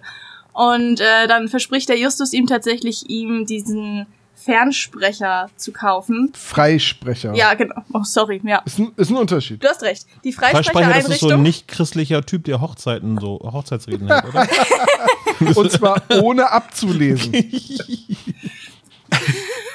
Genau, da verspricht der Justus ihm die Freisprechereinrichtung zu kaufen. Und äh, da wird aber nie wieder was erwähnt. Im Buch nicht, im Hörspiel nicht, aber naja, ist ja in Ordnung, dass Justus recht hatte. Ja, ich meine, im, im Buch kriegt er ja sein Handy am Ende wieder und dann wird es ja, weil es jetzt verboten ist, sofort zum Sammlerstück erklärt und äh, ist wahrscheinlich jetzt schon das Doppelte wert. Ja, immerhin. Ja, genau das dachte ich. Also das Doppelte von 20 Euro, 40 Euro.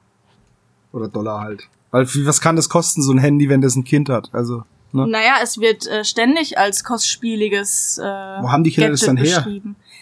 Naja, die Scots, also Tom, ich weiß nicht, wie du das siehst, aber im Buch werden die Scots als recht wohlhabende Familie beschrieben, ne? Weil, ja, das ist ja auch jetzt keine günstige Gegend, in der Ja. die da leben.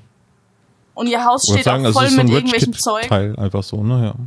Ja. Ja, also von dem her, das Handy hat schon was gekostet, würde ich sagen. Deswegen war die Familie auch nicht so besorgt. Es kommt nämlich häufiger vor, dass ihr Sprössling entführt wird. Ja, und die, Das ist schon das dritte Mal diese Woche. der Nachbar ist Richie. Rich übrigens, ne, also.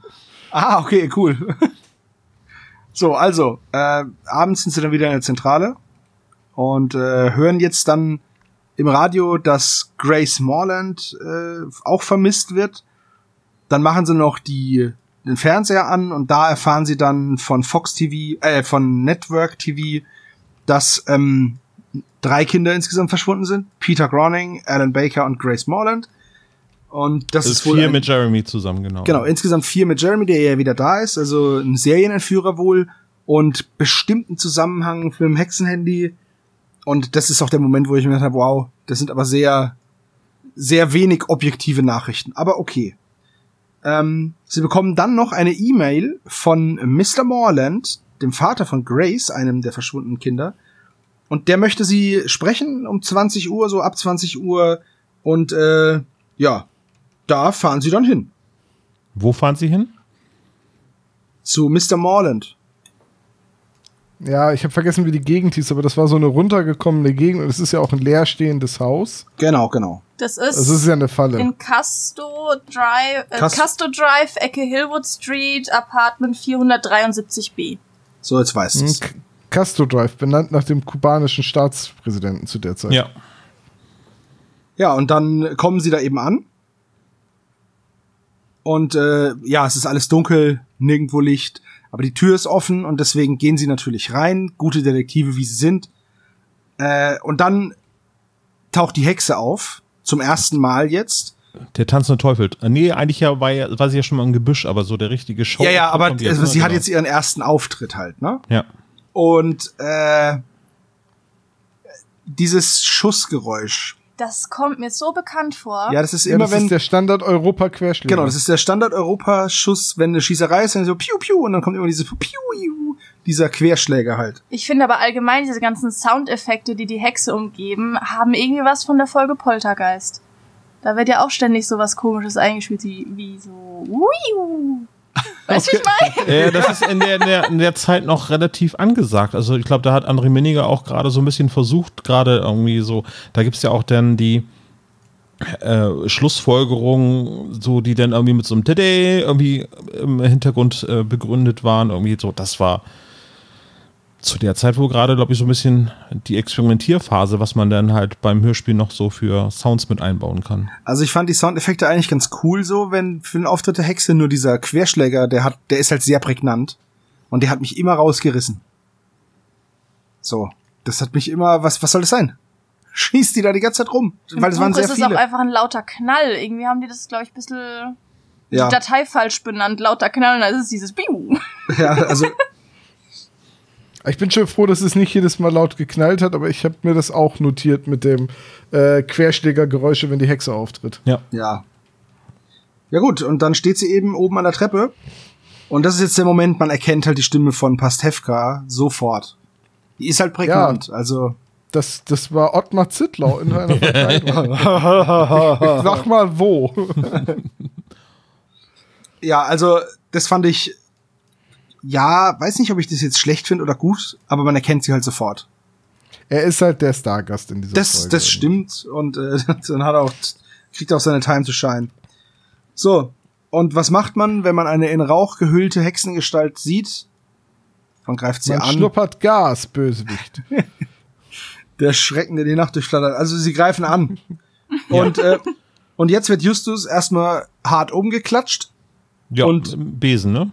Ja. Ja. Und Peter verfolgt die Hexe, aber die verschwindet dann einfach. Und jetzt sagt Justus was, das fand ich ganz cool auch abgeleitet. Er glaubt, dass die Hexe ein Mann ist, weil sie so stark ist. Ist eine logische Schlussfolgerung, finde ich. Ja, wenn man jetzt an die Folge, die wir zuletzt besprochen haben, Dreckiger Deal denkt, wo Justus von einer alten Frau niedergerungen wird, Ja, zumindest im Buch. Justus ist halt wahrscheinlich einfach nicht stark, weil er halt auch nichts ist. Er hat den ganzen Tag nichts gegessen, ja. dann kann es natürlich auch sein, dass dich dann einfach ein Persönchen umhustet. So, auf jeden Fall, auf jeden Fall sind sich äh, Bob und Justus sicher, dass das eine Maske war, also dass die Hexe eine Maske getragen hat. Peter hat die, hat die Hexe aber gekratzt auf der Flucht und hat blutige Finger. Ich denke, alter Schwede, das muss ja ein übler Kratzer gewesen sein. Ähm, und das spricht ja gegen eine Maske. Ja, äh, ich finde übrigens, dass, äh, dass ein Mann sein muss, das ist im Prinzip ja auch so eine Art Foreshadowing eben für Monique Carrera. Finde ich auch, dass die sich halt gegenüberstehen so ein bisschen, ne? Ja, Finde ich auch. Die sind ja dann ja, auch ganz sie zum halt nicht aus Schluss. dem Kreis der Verdächtigen sofort ausscheiden. Genau, und ne? sie sind halt auch ganz zum Schluss ähm, einfach Kontrahenten. ja, So. genau. Es kommt ja tatsächlich zu diesem Außer äh, zu dieser Auseinandersetzung. Äh, ja, ich finde es ein bisschen komisch, dass die Jungs, die jetzt schon mehrfach mit Hollywood zu tun hatten und äh, die auch Eltern beim Film haben, Ich wollte, danke, dass du sagst, das ist meine direkt meine nächste Ja, bitte. War Peters Vater nicht Spezialeffekte-Mann beim Film? ja, das dachte ich auch. Und wie kann man dann auf so einen Klamauk hereinfallen? Auf so einen Mummenschanz? Ich glaube einfach, der, der Job von Bobs Vater wird ja noch mal öfters erwähnt, auch in den neueren Folgen. Aber dass Mr. Shaw Trickspezialist beim Film ist, das ist ja seit Folge 50 oder so nicht mehr aktuell. Ja, aber Ich die glaube- Wahrheit ist doch, dass er eigentlich jetzt arbeitslos ist, schon seit geraumer Zeit, weil die Tricktechnik jetzt einfach durch äh, CGI. CGI ersetzt worden ist. So, das ist halt die traurige Botschaft dazu. Das- Der hat halt das keine Ahnung von natürlich sein, Computern, ne? So. Das kann natürlich total sein. Er ist jetzt praktisch Rubbish George geworden. Uh. Rubbish Shaw. Deswegen Rub- ist oh, Rubbish George auch immer die Person, die auf ihn so ein bisschen aufpasst. So, das weiß aber Genau. keiner so. Das, Weil Peter sich halt auch schämt, ist ja klar. Aber man, es ist, es ist schon möglich, dass sich das einfach überholt hat, dieser Beruf im Hörspiel, weil er halt einfach nicht mehr nötig ist, weil es ihn ja so auch, ja, okay, gut, klar, es gibt die Mythbusters zum Beispiel, es gibt ja noch diese echten Effekte beim Film, aber wenn man jetzt zum Beispiel guckt, welche Filme zu der Zeit rausgekommen sind, ich, einfach mal einen Schuss ins Blaue, jetzt Episode 1 zum Beispiel, dann, dann ist da ja sehr viel CGI. So. Und dann braucht man vielleicht so einen Trickspezialisten nicht mehr so sehr wie damals noch, als die ersten Folgen rausgekommen sind. Aber das ist jetzt einfach nur eine Mutmaßung. Ja, aber Trickspezialist schließt ja auch Maske mit ein, oder? Ja, also alles, was so ist ja, nee, Special das ist FX ja, Make-up ist? das, das ist ja eben, was du sagst, Special FX Make-up. Da gibt's ja Make-up-Artists dafür. Das ist ja kein Trickspezialist. Ja, ich- Trickspezialist ist jemand, deswegen ist die Hexe auch grün, weil die für ein Greenscreen verwendet wird. ah, siehst du? Die sollte eigentlich durchsichtig sein. Eigentlich soll sie nur ein schwebender Hut sein. Die Hexe ohne Kopf. Die ist nämlich der Hut von Harry Potter eigentlich Ich nur. wollte es gerade sagen, eigentlich sortiert sie Schüler, ne? Hier, dicker Schüler, sportlicher Schüler, genau. Das ist eine unerträgliche Folge. Ach, deswegen, äh, deswegen wäre Justus auch nicht bei Ravenclaw oder Gryffindor, sondern bei Hufflepuff. Hufflepuff. Huffel, Hufflepummel. Die haben nämlich ihren Raum direkt neben der Küche. Hihi. Ich bin auch ein Hufflepuff, ein sehr stolzer Hufflepuff. So. Ist ja okay, alles gut. Obwohl du aussiehst wie ein Weasley, aber das ist ein anderes Thema. Auf der Arbeit habe ich einen Kollegen, der nennt mich Hagrid Weasley. Weil er meint, ich sehe aus wie eine Mischung aus Hagrid und einem Weasley. Verstört mich irgendwie ein bisschen, muss ich zugeben. Ja, ich sag's mir, ich hab's mir auch nicht selber ausgesucht. So, ähm, wir sind dann wieder in der Zentrale am nächsten Tag nach diesem Schock mit der Hexe. Mhm. Und natürlich war das eine Falle. Das heißt, auch die E-Mail war gefaked. Äh, das wird dann nochmal abgeklärt. Morland hat den nicht geschrieben. Äh, die Frage ist nur, woher hat jetzt die Hexe die E-Mail-Adresse, weil die steht nur auf der Rückseite der Karte. Aber gut, okay. Also man hat jetzt, es mehren sich jetzt diese elektronischen Zaubereien. Ne? Also dieses, ja, die SMS kam ohne Nummer und woher hatte die E-Mail-Adresse? Uh, gruselig, ne? Elektrohexe. So. Eine E-Hexe. ja, Elektrohexe, genau. eine Hex-E. Oh, so. Gut. Und dieses Hexenhandy, das, das äh, titelgebende, wird jetzt auch mal wieder, wechselt es den Besitzer, denn gestern haben es die drei Fragezeichen noch Mrs. Scott gebracht und die sagt jetzt, ah, du, pass auf, ich schick euch das per Post. Dann hat nämlich euer Besuch so gar keinen Sinn gemacht. So viel Spaß damit. Ähm, und das haben sie jetzt auch schon. Wie schnell die Post ist in Amerika. Ultra. Wow. Ultra. War eine Expresssendung. Wahrscheinlich hat der FedEx-Fahrer das einfach genommen und direkt geworfen. Hat's einfach direkt Richtung Rocky Beach geschmissen. Er hat das Handy einfach mit Ducktape um so einen Lawn Dart rumgemacht. Ja. Und dann, In die Nerf Gun und. So, ähm, sie planen jetzt, ey, pass auf, wir gehen jetzt mal zu dem Chef von diesem Vanity Phone World. Ähm, der steht ja auch ein bisschen unter Verdacht, Werbekampagne und so. Und äh, ja, da gehen sie jetzt eben hin. Ja. Und vor dem Gebäude ist natürlich schon der Teufel los, weil die Medien haben jetzt dieses Narrativ geschaffen, dass diese Firma eben mit der mit den entführten Kindern eine eine Werbekampagne fahren. Was ist denn das für eine So. Idee? Wer hätte denn, wer würde denn meine Güte? Ich würde die Medienvertreter sofort wegen Verleumdung anklagen. Ultra, also sofort. Ich sag ja, das ist Fox News Niveau. Was da dieses Network TV macht. Also Jenny Collins muss echt aufpassen, dass sie nicht zu Tucker Carlson wird. Ja, schon richtig, aber äh, es passt doch. Also es ist jetzt wirklich eine sehr klischeehafte Darstellung, aber also ich finde einmal so so Publicity kann ich mir vorstellen, dass das wirklich so stattfinden kann. Äh, weiß ich jetzt nicht so. Also Das wird ja auch noch beim, äh, wie heißt der kopflose Reiter bei die 3, das ist ja Folge 7, da wird das ja ähnlich nochmal thematisiert. Also so abwegig finde ich das gar nicht. das ist ja wie, als würde Pepsi ein Gewinnspiel machen, das dann zu einem Bürgerkrieg ausartet. Könnte sein, ja. Aber das ist ja hier nicht 5 mit den unnützen Fakten hier so.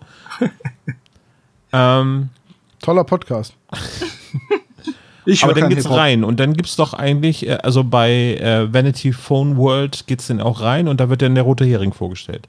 Denn die drei Fragezeichen betreten als Kuriere verkleidet das Büro von Mr. Acer, Bob Acer, dem Namensvetter von Bobo, und werden sofort rausgeschmissen. Aber, und das ist jetzt auch wieder so ein Moment, im, im normalen Hörspiel würde, würde das Justus wissen. Ich wusste ja gar nicht, wie sehr der wegen seines Gewichts gemobbt und äh, ja auf Eis gelegt wird, weil er nichts essen darf. Äh, denn jetzt kommt Peter halt da drauf, hey, die Carrera, die da drin saß, das ist nämlich jetzt ihr erster Auftritt, die Sekretärin, die hat eine Schramme im Gesicht gehabt. So, also könnte die die Hexe sein. Ja, das ist auch was, was Justus mit der äh, Unterversorgung und dem niedrigen Blutzuckerspiegel rechtfertigt, warum das Peter zuerst aufgefallen ist. Aber ich finde, dass äh, diese Feststellung eigentlich ziemlich gut eingebunden, weil äh, Justus sagt denn ja, du kannst sie doch gar nicht gesehen haben, sie hat sich doch mit dem Rücken zu uns gewandt und er sagte, dass er die Reflexion im Monitor gesehen hat. Der aus war. Was ja, der aus, ne? äh, genau, also äh, finde ich aber trotzdem für, für die Auflösung später ziemlich gut. ja, ich finde es auch mega. Also Ja. das ist richtig cool gemacht. Ja. Das stimmt. Richtig Es ist auch smart. etwas gut beschrieben, was man ja eigentlich, also, ne, was du halt in einen Off-Sprecher, also den Erzähler quasi beschreiben lassen würdest im Text. Äh, das ist dann sehr gut in den Dialog umgesetzt. Ja, finde ich auch. So eine starke Szene. Und jetzt, ähm, ja, während sie jetzt da vor der Tür stehen und sich darüber beraten, geht die Tür auf und äh, die drei stoßen mit einer Dame zusammen, einer, ja, nach der Stimme zu urteilen, älteren Frau. Äh, die stellt sich als äh, Mrs. Jones vor, beziehungsweise sie stellt sich erstmal gar nicht vor, aber das es erfahren ist, wir erst später, dass genau. sie so heißt. das ja. ist Mrs. Doc Jones. Dr. Jones. Mrs. Mrs. Jones, Mrs. die, Dr. Jones. die Namensvetterin von Jupiter Jones. Das ist mir nämlich aufgefallen. Und zwar Das haben alle eine sehr drei, unglückliche Namenswahl, ja. Hm. alle drei haben in diesem Hörspiel Namensvetter. Der Bob mit dem Bob Acer, der Justus Jupiter Jones mit der Mrs. Jones, die übrigens im Buch gar nicht existiert und eigentlich äh, zwei Personen ist. Erkläre ich gleich vielleicht nochmal. Und ähm, der Peter ist ja auch ein Kind, was entführt wird. Der Peter Crowning. Also irgendwie ist das, weiß ich nicht, ob das Zufall ist oder ob das extra so gemacht wurde, zumal es, wie gesagt, die Mrs. Jones im Buch gar nicht gibt. Nee, das sind eigentlich Mrs. Thompson und wie hieß die andere noch? Mrs. Faraday. Faraday, genau. Die ist übrigens, wenn sie die genommen hätten, wäre aber klar gewesen, dass dies sein müsste, weil die ja, kennt mit sich dem mit Käfig, Käfigen ne? aus. Ganz ziemlich eindeutig. Mit dem Käfig, Die ja. ist die Meisterin der Käfige, der Faradayischen Käfige. so. Ähm, und jetzt kommen wir zu dieser Stelle, die mir auch ein bisschen, bisschen sauer aufgestoßen ist, aber auf der anderen Seite auch wieder so eine typische, so ein typischer Karen-Move, weil also diese, diese ähm, Mrs. Jones, die ist jetzt super nett und die drei helfen ihr und oh, ihr Gentlemen, bla bla bla. Und ach, guck mal hier. Und die ist also die Archivarin und jetzt bringen sie diese, diese Akten mit ihr ins Archiv und super nett und man wartet nur drauf, dass sie Milch und Kekse anbietet. Und dann zerreißt sie sich halt das Maul über die Monique Carrera und sagt halt, ja, die sei eine zwielichtige Gestalt und eigentlich wäre die ja ein Mann und die heißt ja Michael Chandler und hübsche Fassade, aber voll die Abgründe. Und da outet sie sich halt einfach als die transphobe Hexe, die sie ist. Aber das ist im Buch anders, Michelle. Ja, es ist komplett anders. Also wie schon erwähnt, sind es eigentlich zwei Personen. Die Mrs. Thompson hat nämlich dort ihren ersten Tag, die ist neu angestellt und entdeckt halt die Monique Carrera in der Cafeteria, die natürlich bis zum Bersten voll ist mit Kollegen und Kolleginnen. Und ähm, stellt sie da quasi öffentlich bloß, indem sie sagt, hey Michael Chandler, lange nicht gesehen und wie geht's dir? Ich sehe, du hast es geschafft, was du dir vorgenommen hast. Und ab da hat es halt quasi einfach die Runde gemacht und die Mrs. Faraday, die ja eigentlich mehr oder weniger die Mrs. Jones ist im Hörspiel, hat das mitgekriegt und ähm, ja, verbreitet das jetzt halt weiterhin und ist einfach komplett eklig. Also anders kann man es nicht sagen, sie ist einfach eklig. Ja, sie, sie zündet sich noch ganz gelassen so eine Zigarette an, bevor sie sich dann auf dem Flur tratschen. Ja. Sie hält ja die drei Fragezeichen für neue Praktikanten, also für Kollegen.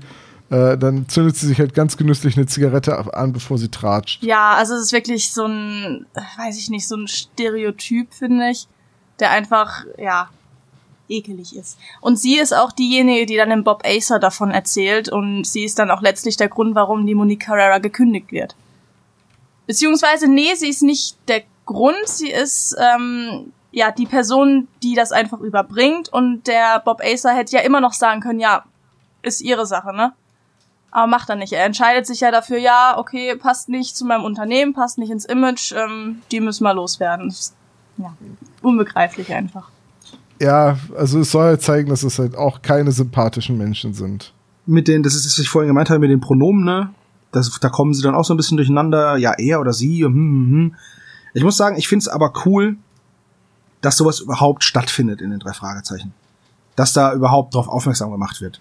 Das ist ja auch das, was das ich schon vor 21 Jahren. Richtig. Das ist Ja. auch das, was ich beim letzten Mal gesagt habe hier im dreckigen Deal, dass eben da auf die Thematik der, der Schwarzen in Gefängnisse aufmerksam gemacht wird und so und wie dieser, dieser äh, strukturelle Rassismus funktioniert und so. Äh, das finde ich halt, ich finde es gut, dass das stattfindet ähm, und auch, dass die Monique Carrera so tough ist und so offen und so offensiv auch damit umgeht und sich halt nix gefallen lässt und Ja. einfach als starke Person dargestellt wird. Das finde ich halt sau cool. Sehe ich auch so. Ich habe es jetzt nicht mehr recherchiert, aber ich glaube, das ist auch einfach ähm, der Rolle geschuldet, die André Minninger an Amanda Lear quasi auf den, auf den Leib geschnitten hat in dem Fall. Also ich glaube, dass, also wieder die steile These, dass André Minninger ein Fan von Amanda Lear ist und deswegen diese Rolle so zustande gekommen ist.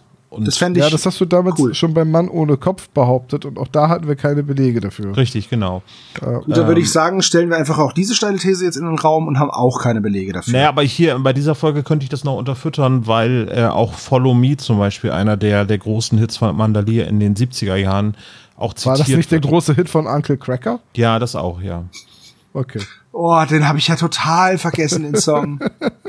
Ach du Scheiße, Uncle Okay. Cracker, ey, wie sich das schon wieder.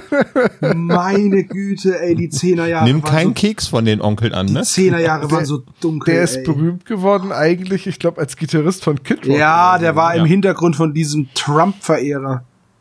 Meine Güte. Ach je, ach je. Ja, die, also die Zeit ist nicht zu vielen Menschen gnädig, das muss man schon mal sagen. Okay. äh, Übergeleitet wird jetzt mit Alien-Musik. ja, Finde mega. ich sau witzig, dieses Theremin zwischendurch. Man wartet auf die Enterprise, aber naja. Also das Urio bei euch klang jetzt ein bisschen wie Buddy Holly von Weezer. Das ist Wii U, I look just like Buddy Holly. Kannst du das bitte Genau in, das. mit in unsere Playlist Mary übernehmen? Tyler Moore. Entschuldigung. Das muss jetzt definitiv in die Playlist. Okay, warte, ich mach das schon rein. Ähm, und wir befinden uns jetzt in der äh, im chinesischen Restaurant gegenüber von Vanity Phone World und sie wollen jetzt Monique Carrera ihre heißeste Spur äh, eben observieren. Ja. Ja, alles in allem.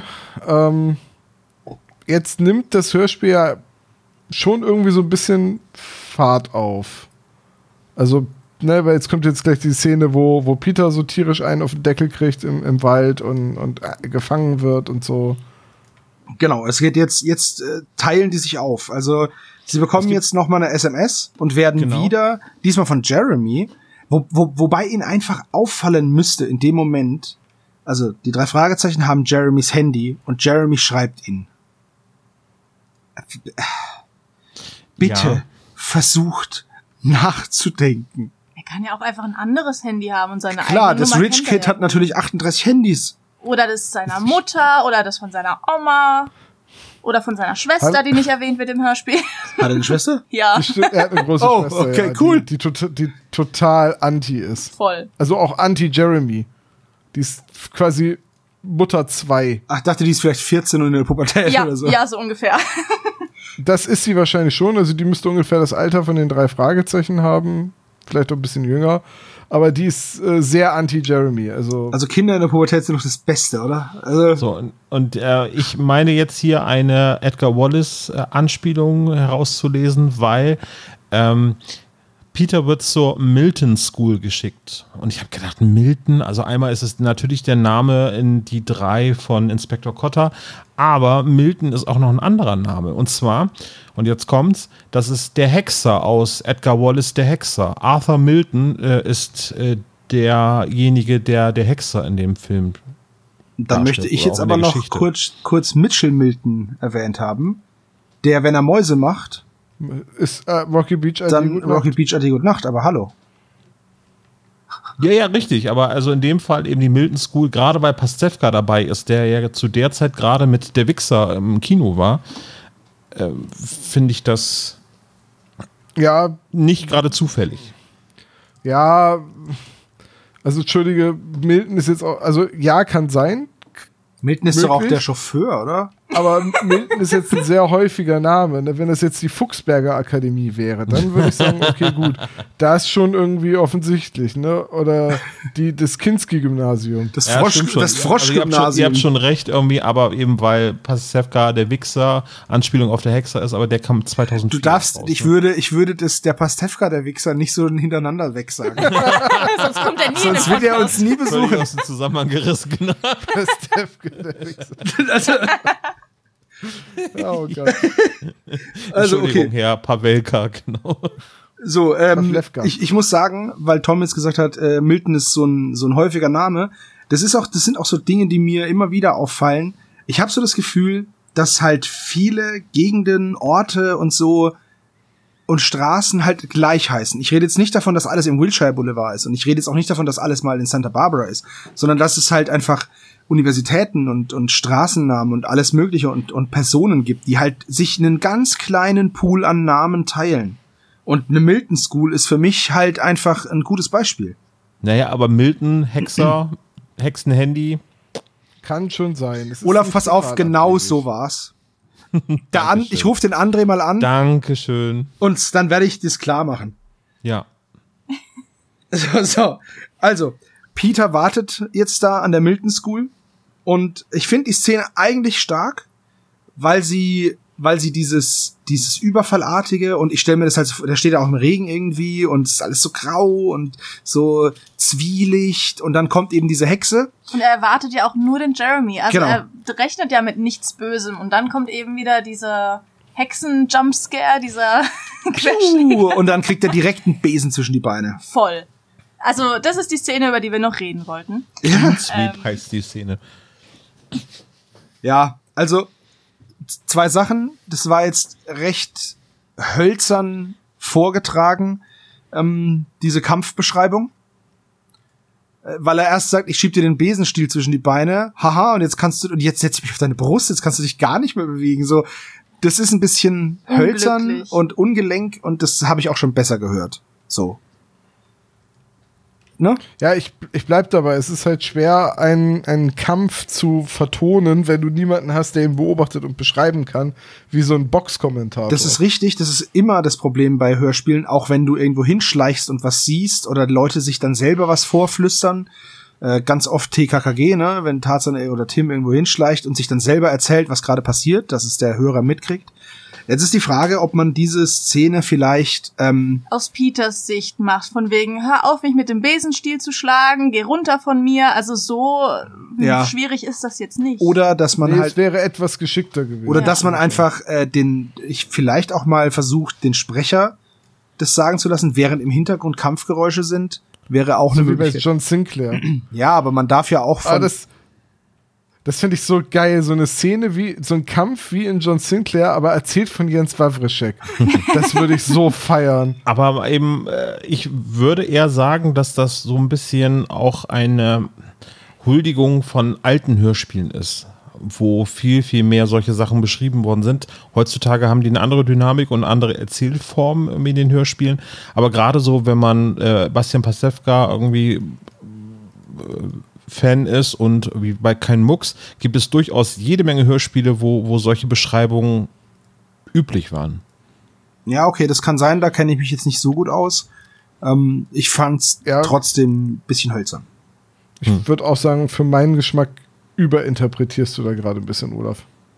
Aber wer weiß, wir waren nicht dabei. Vielleicht ist es Genau. Und dann äh, zweite Sache, aber das ist ja so ein Standard, Lappen mit Chloroform. Ähm, so. Ja, Nochmal Ja, nicht so, das mit wissen wir Äther. ja. der funktioniert so nicht. es, man muss Chlorophyll nehmen. Mal- Richtig. Daher auch die grüne Farbe der Hexe. Wow. Photosynthese.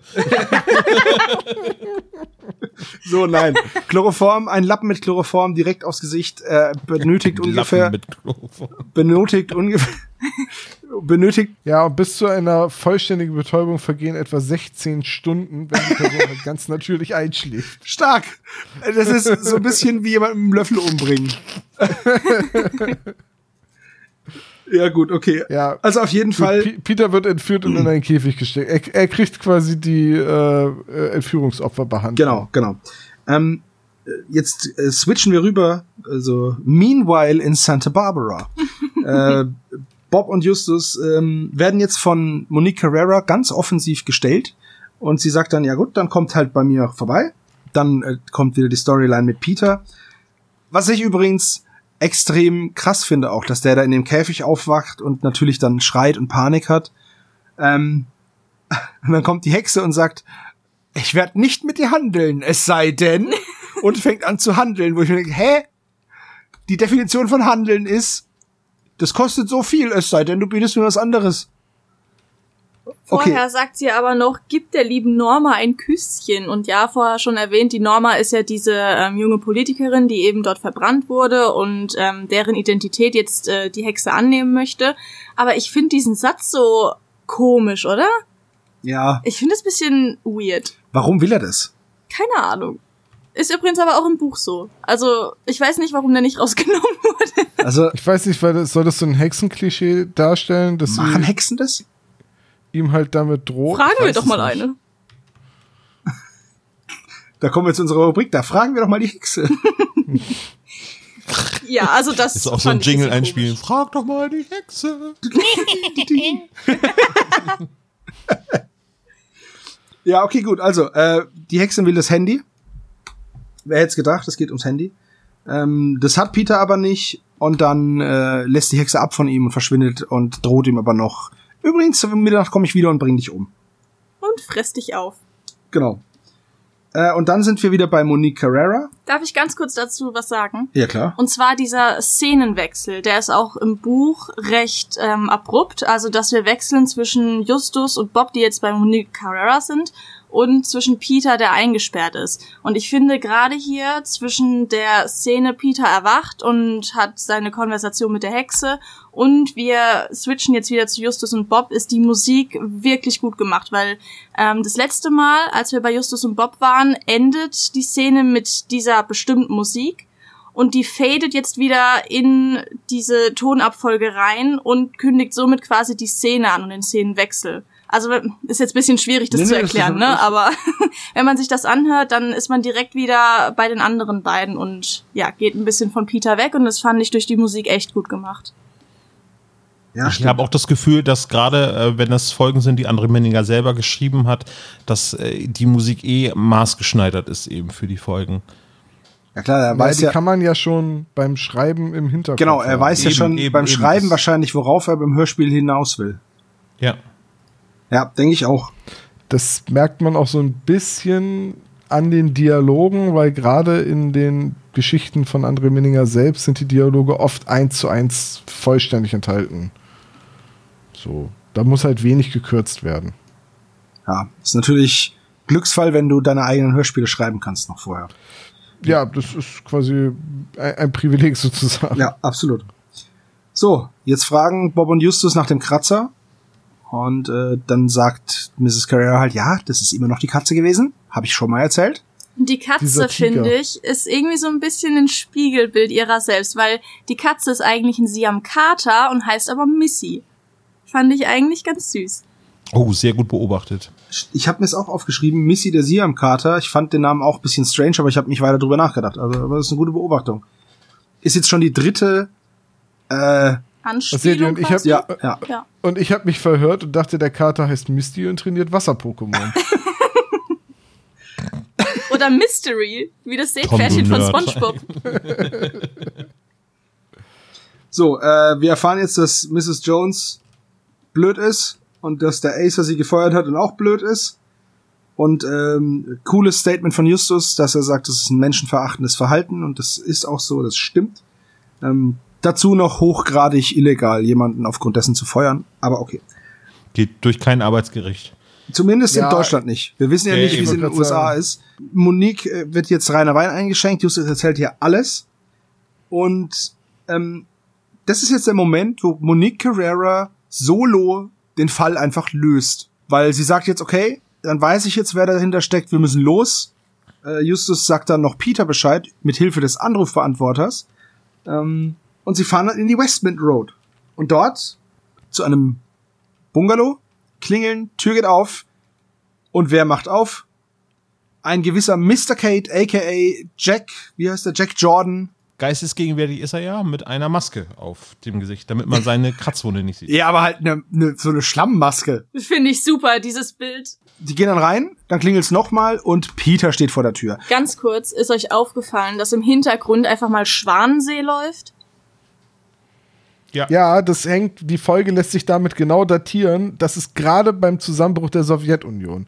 Und Monique Carrera guckt das russische Staatsfernsehen. Ich dachte gerade, äh, Schatz, google Jack mal, Jordan. wann ist äh, Barbie und der Schwanensee rausgekommen? Du lieber Gott, okay. Ich mache eine Live-Recherche. Barbie und der Schwanensee 2003. Okay. ist von 2003. Also kann das nicht die Tonspur gewesen sein. Nein, ich meine, ja, okay. Weil ich kannte als Kind den Schwanensee nur von Barbie in Schwanensee. Barbie-Hörspiele stark unterschätzt. Voll. Und die Filme auch. Naja, auf jeden Fall ähm, spielt das die ganze Zeit im Hintergrund und ich find's auch super, wenn Justus dann später anfängt, seine ganzen Theorien runterzubeten, dass es immer weitergeht und sich das so langsam steigert und die Musik im Hintergrund richtig ausrastet. Das ist super. Ja, auch hier ist wahrscheinlich die Musik vorher schon geplant gewesen. Kann sein. Ja, ganz bestimmt. So, ich find's ganz cool, wie ähm, Mr. Kate, wie er ja jetzt heißt, darauf reagiert, dass Peter einfach vor der Tür steht. Nämlich super cool und fast gar nicht. Ja, das ist gut geschauspielert, weil er hätte sich auch total verraten, wenn er gesagt hätte, wie bist du aus dem Käfig gekommen? Äh, richtig, aber du musst erstmal diese Kontenance da wahren.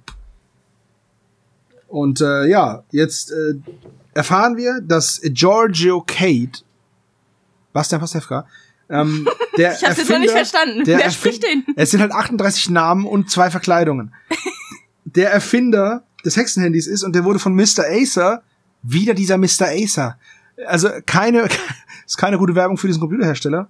Ähm, wurde der halt ausgebotet und hat deswegen diesen Racheplan ersonnen, dass er Kinder entführt und das so aussehen lässt wie eine kriminelle Werbekampagne der Firma Vanity Phone World, um das dem Acer anzuhängen, um ihn zu ruinieren, weil er ihm sein Hexenhandy abgenommen hat.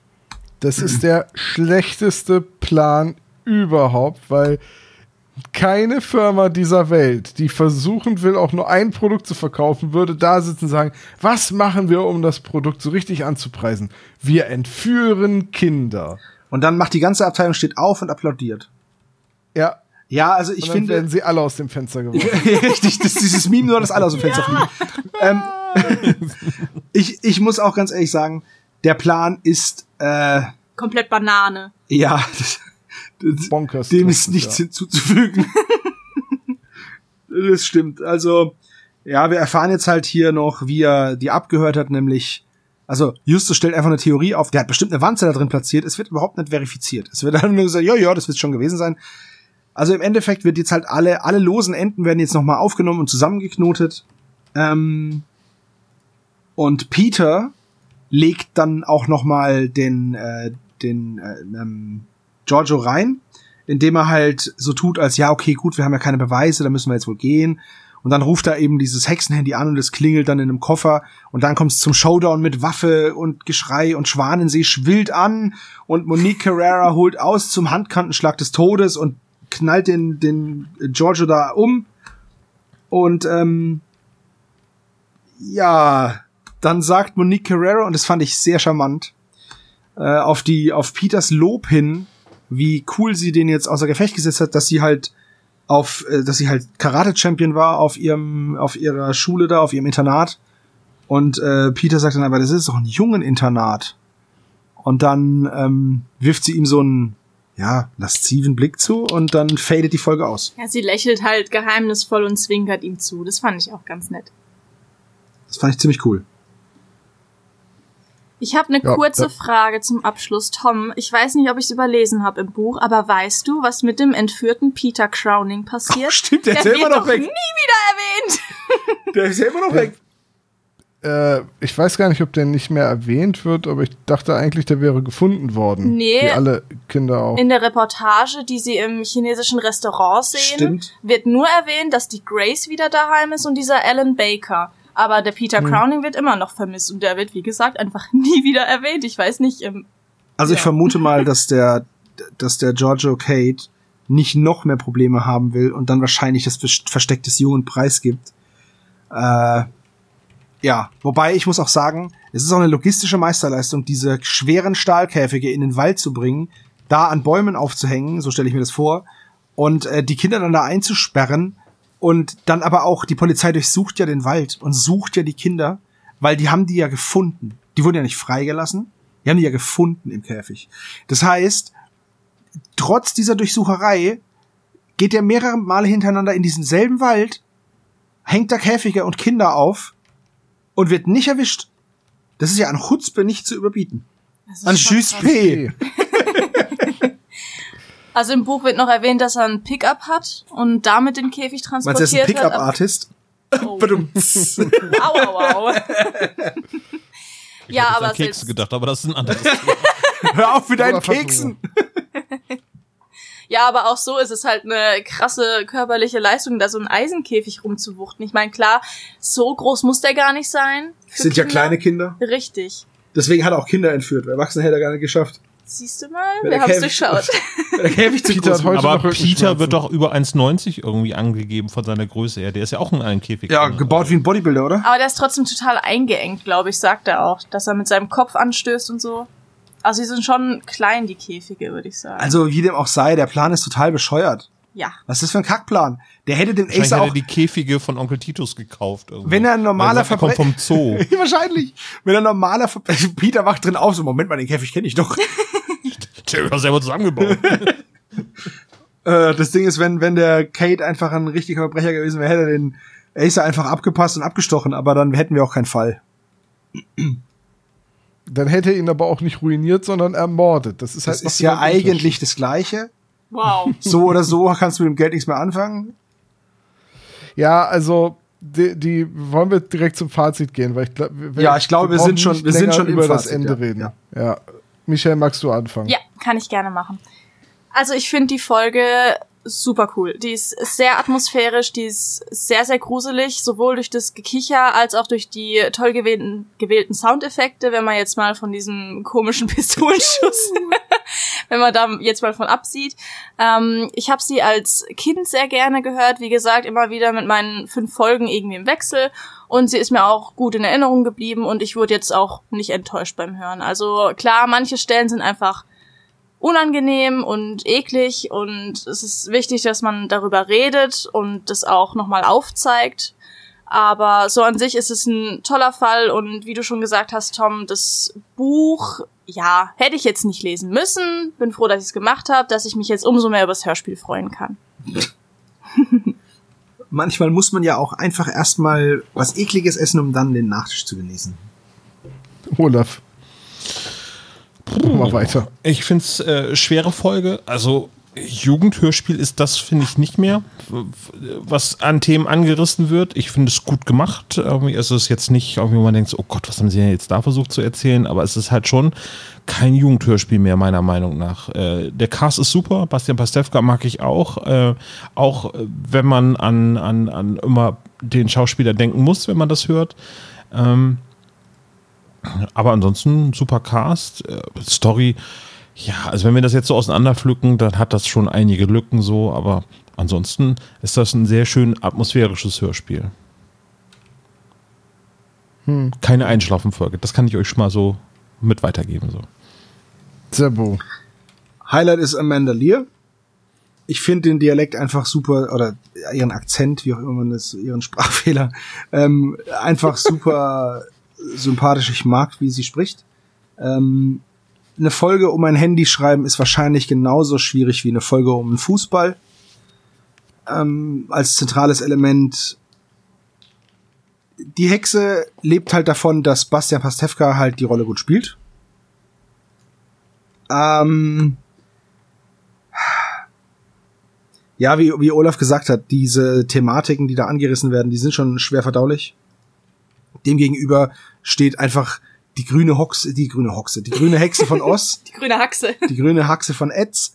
Und ähm, die macht das Ganze halt schon wieder irgendwie so komödiantisch, weil die verkloppt die drei Fragezeichen regelmäßig mit dem Besen und ist grün und, und nee, ja, weiß ich nicht. Ähm, das sind so bisschen so Gegensätze, aber die ganze Folge, in der ganzen Folge werden ja immer wieder Dinge gegenübergestellt, ne? Und auch Sachen jetzt so praktisch äh, in Zweifel gezogen, ne? Vornehmlich halt Geschlechter. Und ja, also ich finde die Folge okay. Ähm, sie ist was Besonderes, was aber an den angerissenen Themen liegt, finde ich. Ansonsten, ja, die tut mir nicht weh, ist okay. Für mich war das damals einfach immer die Folge mit Bastian Pastewka. Und nicht viel mehr. Ich weiß, dass ich die als Jugendlicher, als Kind damals garantiert hatte und auch ein paar Mal gehört habe. Aber für mich war das in Erinnerung bleibende immer die Geschichte um, um Bastian Pastewka. Die ganze Thematik um Amanda Lear und Monique Carrera, ja, das ist ganz schön, dass es vorkommt. Das ist auch im Hörspiel recht sensibel angefasst, das Thema.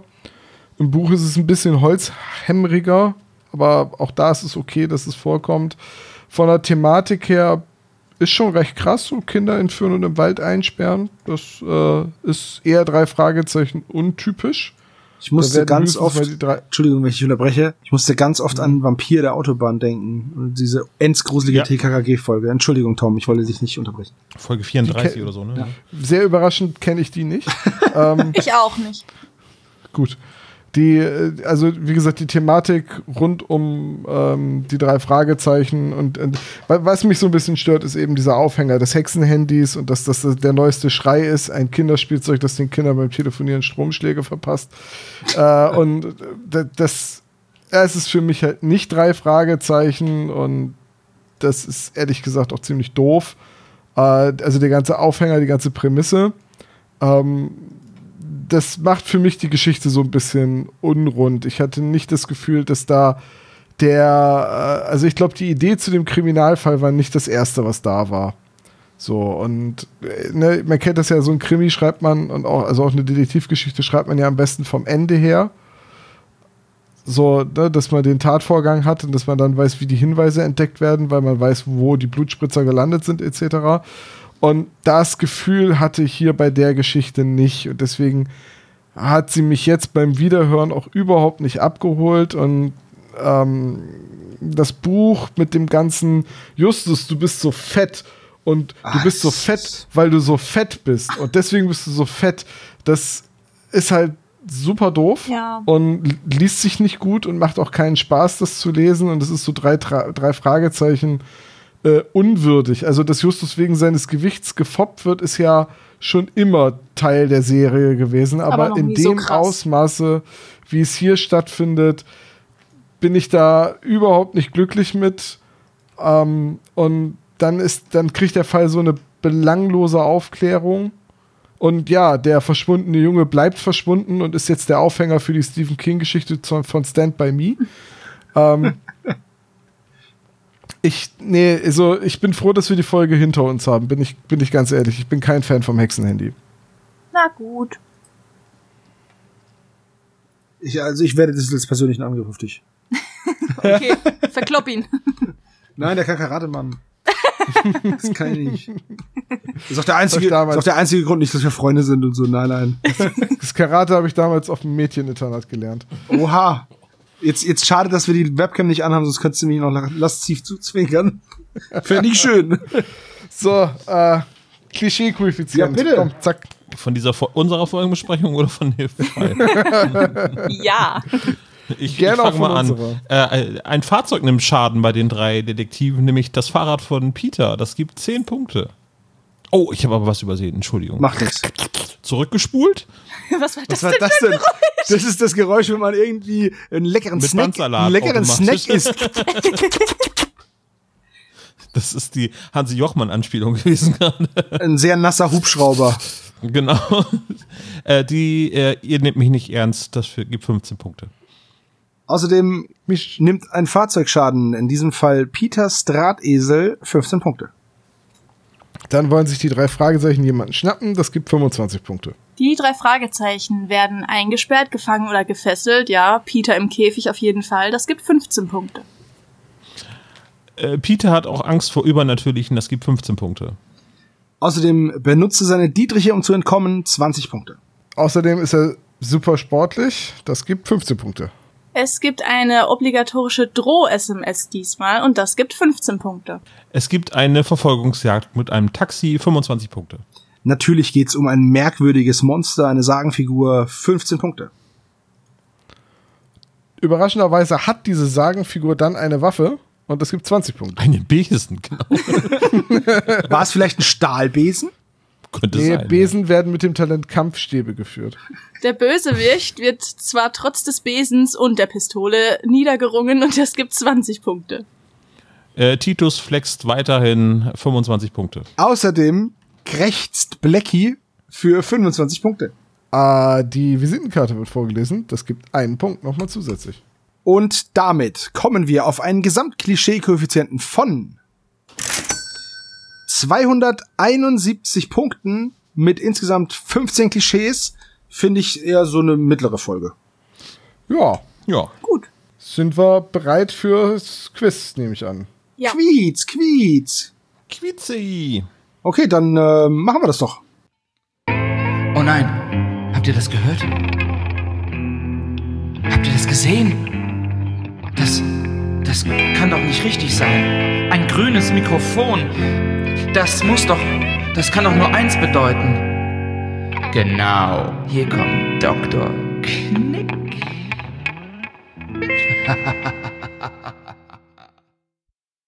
Hallo, Dr. Knobel. Alles Gute zum Geburtstag, Michelle. Dankeschön. Komm, wir machen jetzt was Quiz, wir wollen Kuchen essen. Hopp. Den guten alten digitalen Kuchenwitz. Er wird niemals alt. weil Ja, wobei immer wir eigentlich, war. wir hätten einfach anfangen müssen, das Ding von Anfang an Cookie zu nennen, dann hätten wir nämlich auch digital, weißt du? Aber gut. Ja, aber das Geburtstagscookie, Geburtstagskuchen. Ich, ich habe ein kleines Quiz vorbereitet, genau. Wie Und überraschend. zwar habe ich exquisite Fragen mir ausgedacht, deren Antworten von euch wahrscheinlich hoffentlich nicht genauso exquisit sein werden. Also, es geht um Hexen. Und was tut man mit Hexen meistens? Sie Lachen? springen. Verbre so. äh, ähm, Warzen sprießen lassen? Oder brennen? Nein, verbrennt sie. Mhm. Und zwar habe ich eine wunderbare Frage, die die Geschichte mit den drei Fragezeichen vernetzt. Es gab einmal eine letzte Hexenverbrennung in Amerika und eine letzte Hexenverbrennung in Europa. Und wenn man die Differenz der Jahre betrachtet, kommt dann eine Drei-Fragezeichen-Folge raus. Welche ist das? Oh mein Gott. Scheiße. Ist das die bedrohte Ranch, Das wären dann 24 Jahre oder so. das leere Grab, 78 Jahre. auf tödlichem Kurs Keine Ahnung, Jahre. 100 irgendwas. und die brennende Stadt? Da weiß ich es auch nicht. Oh, dürfen wir Also, die Folgennummer bitte Bedrohte nachsehen? Ranch ist Also- übrigens Folge 33. Das Oh, ist 33, nicht 24, ja. okay, brennende Stadt ist 166. Okay, das schon mal nicht, oder? Ey, USA. Ja, aber es geht ja um die letzte. Und In- äh, ja, genau. Und ich Genau. glaube einfach, dass die USA einfach viel lieber sehr lange noch Dinge anzündet. Ich könnte mir Man fast vorstellen, dass die letzte Hexenverbrennung eher in Europa als in den USA war. Also wenn, wenn Das wir bei einem, wenn wir bei einem Exorzismus sind, würde ich dir vielleicht recht geben. Aber ich glaube nicht, dass in Europa noch länger Hexen verbrannt worden sind als in den USA. Ah, USA. wir werden es ja gleich hören. Boah, aber das Okay. muss doch irgendwie, Amerika muss doch die, irgendwie die Salem-Prozesse irgendwie. Waren das die letzten? Ich weiß es nicht. Also Salem ist Nee, das waren bestimmt bekannt nicht die dafür. letzten. Das waren die ersten, oder? Das war ja auch irgendwie 18. Jahrhundert, Salem. Ja. War das nicht noch die Zeit der Puritaner? Ja. Also, welche Zahlen haben wir denn? Ja, vier- 33, 33, 78.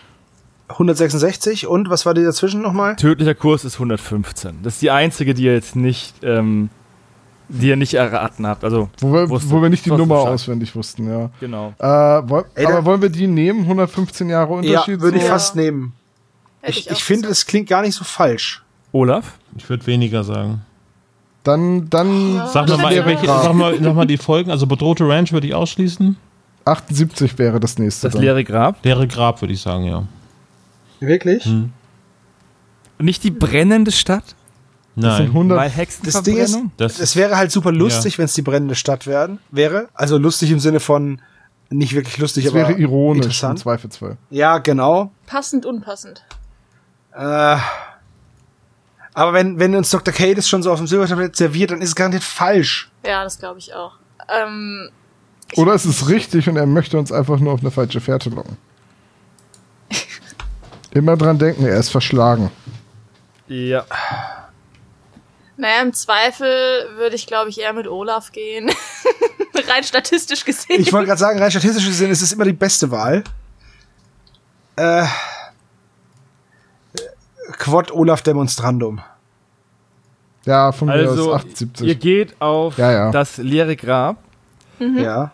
Meiner Recherche nach wurde die letzte Hexe in Europa 1807 getötet und in Amerika 1692. Demnach ist auf tödlichem Kurs richtig.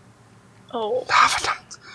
Und ich habe den Amerikanern Unrecht getan. Das soll mir nicht nochmal passieren bis zum nächsten Mal. Und Olaf, ich weiß nicht, Olaf hat so einen Nimbus, dass er immer richtig liegt, aber das ist so ein bisschen so ein, langsam aber sicher zweifle ich da dran. Olaf, hat er den Nimbus Weil ich jetzt 2000 zweimal falsch gelegen schnell? habe. Okay, alles klar. Okay, Ich bin cool. total fasziniert, dass die letzte Hexentötung in den USA schon 1692 war. Also vor der Gründung der USA als Nation. Wo war, wo war das in 1800 Europa? In ähm, einer kleinen Stadt namens. War garantiert in Bayern, ha? Nee, die, also die Frau hieß Barbara Zudunk und es wurde in einer emmerländischen Kleinstadt. Ähm, Wo ist denn das. Emmerland? Da, wo Ich weiß, Lukas was mit der Lokomotive hingefahren ist. Das ist Das ist Lummerland. Emmerland ist die Lokomotive. Also Emma ist die Lokomotive. Das ist Das mit sind den die ist die das ich gefunden das, Das habe. Land, genau.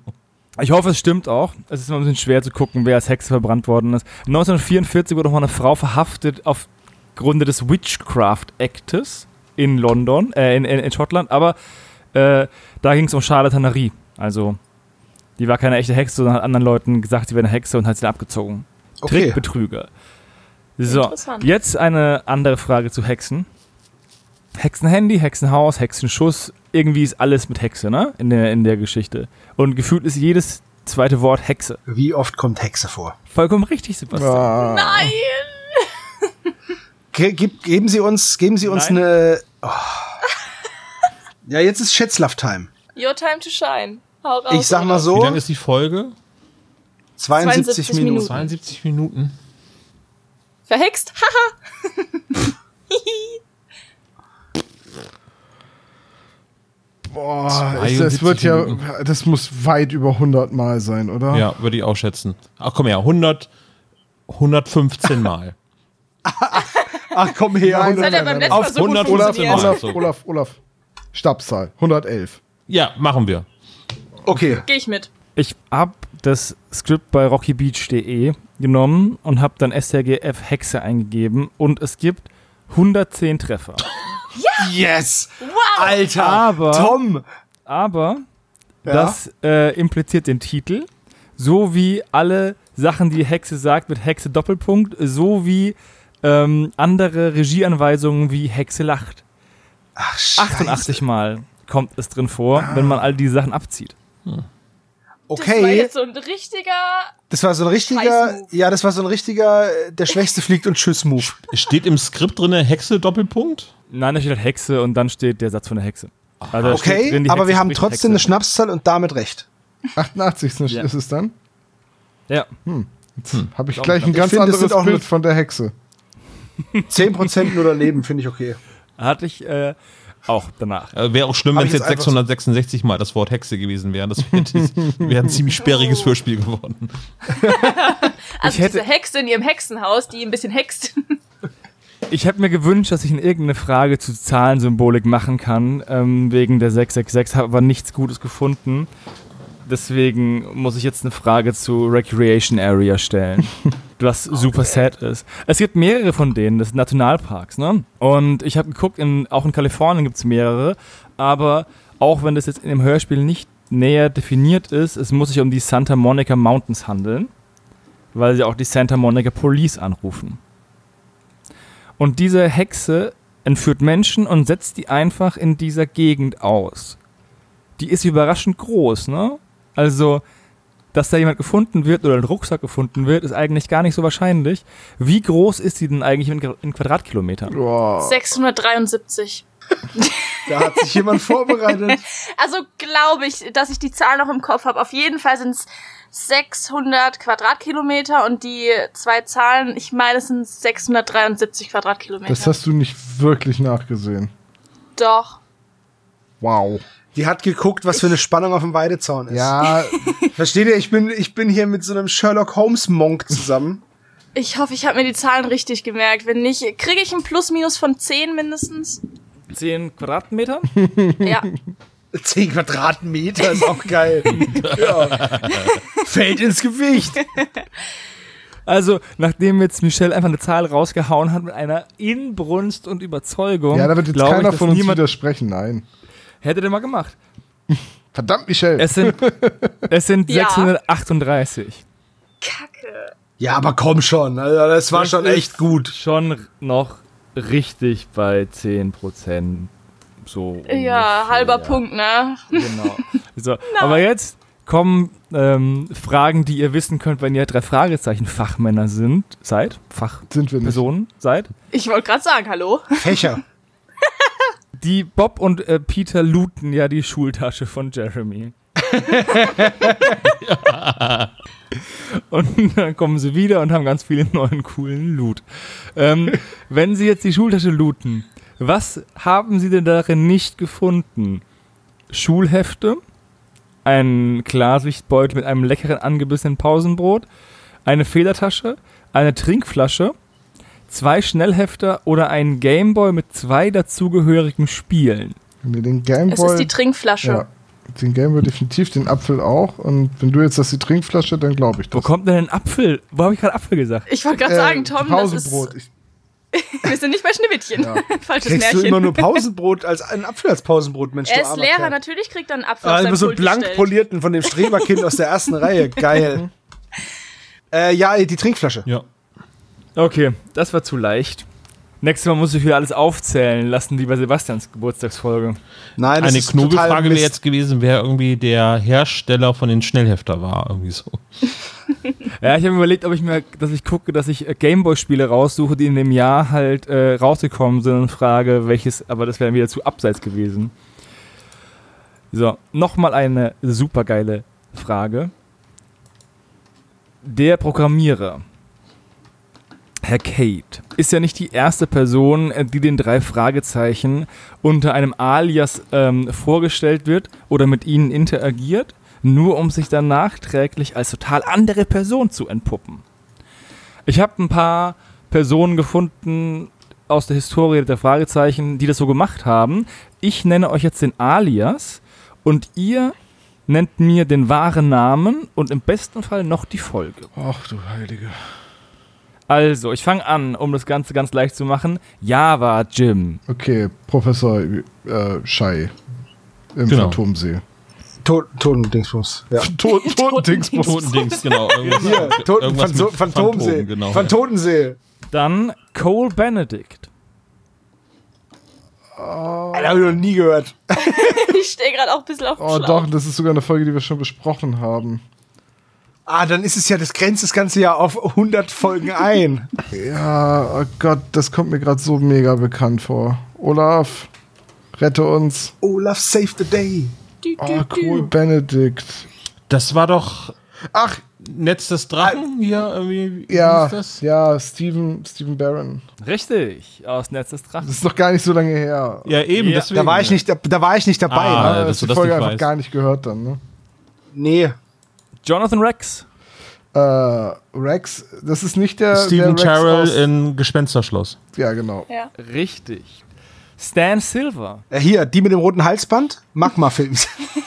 Stan Silver.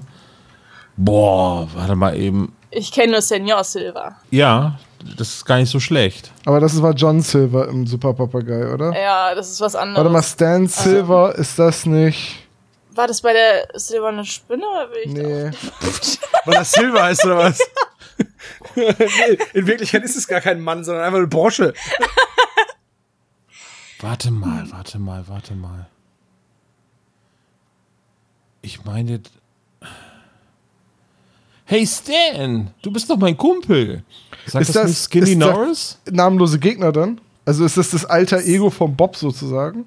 Ja. Aus Boah, krass, Jungs, Hammer. Und einen letzten habe ich noch. Palmer Dixon.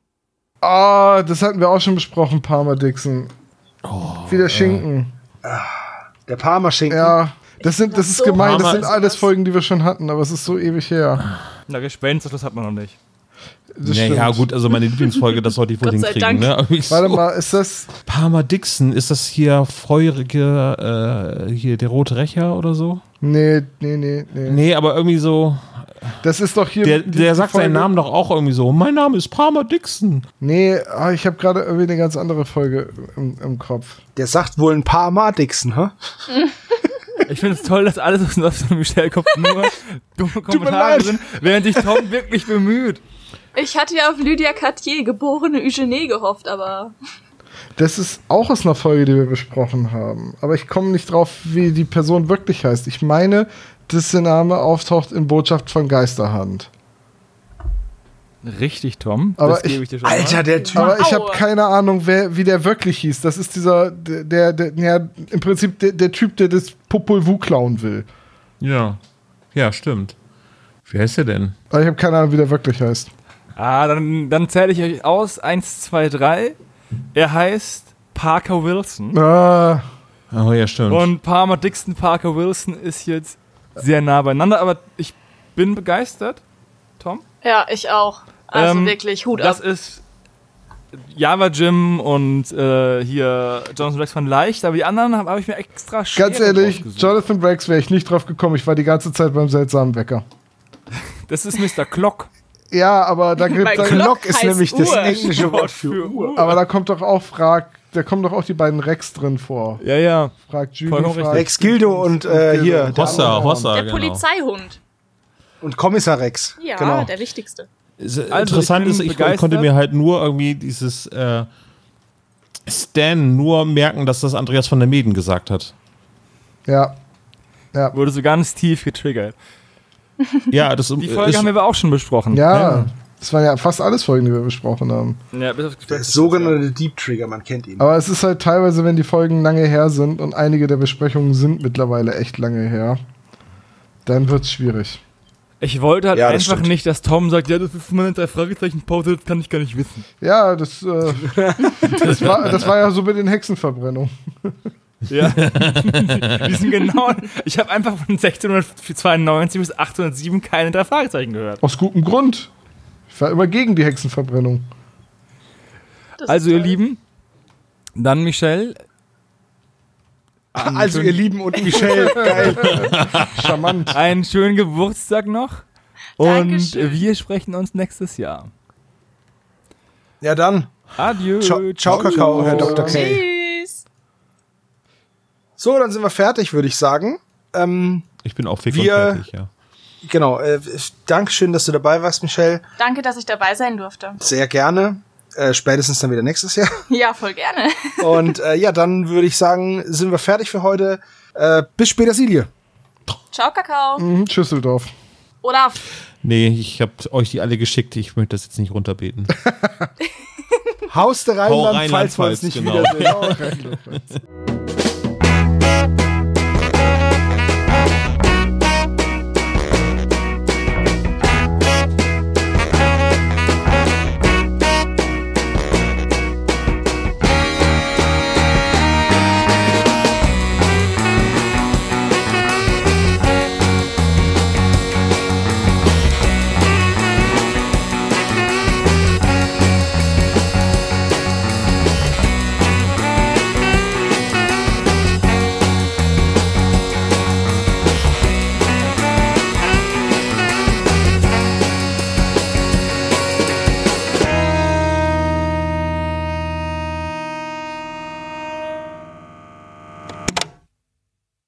Das war der spezial gelagerte Sonderpodcast.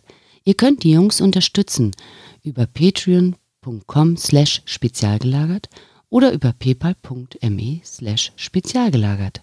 Der SSP bedankt sich recht herzlich bei Dr. Orgel für das tolle Intro und der Station Voice Heinz Kreinbaum. Der SSP ist ein Hobbyprojekt und steht in keinem Zusammenhang mit Kosmos oder Europa. Ihr findet den SSP auf Facebook, Twitter und Instagram, jeweils unter Spezial gelagert sowie auf YouTube. Außerdem könnt ihr die Jungs auf dem SSP Discord-Server antreffen. Alle Links findet ihr natürlich auf der Webseite spezialgelagert.de. Bis zum nächsten Mal.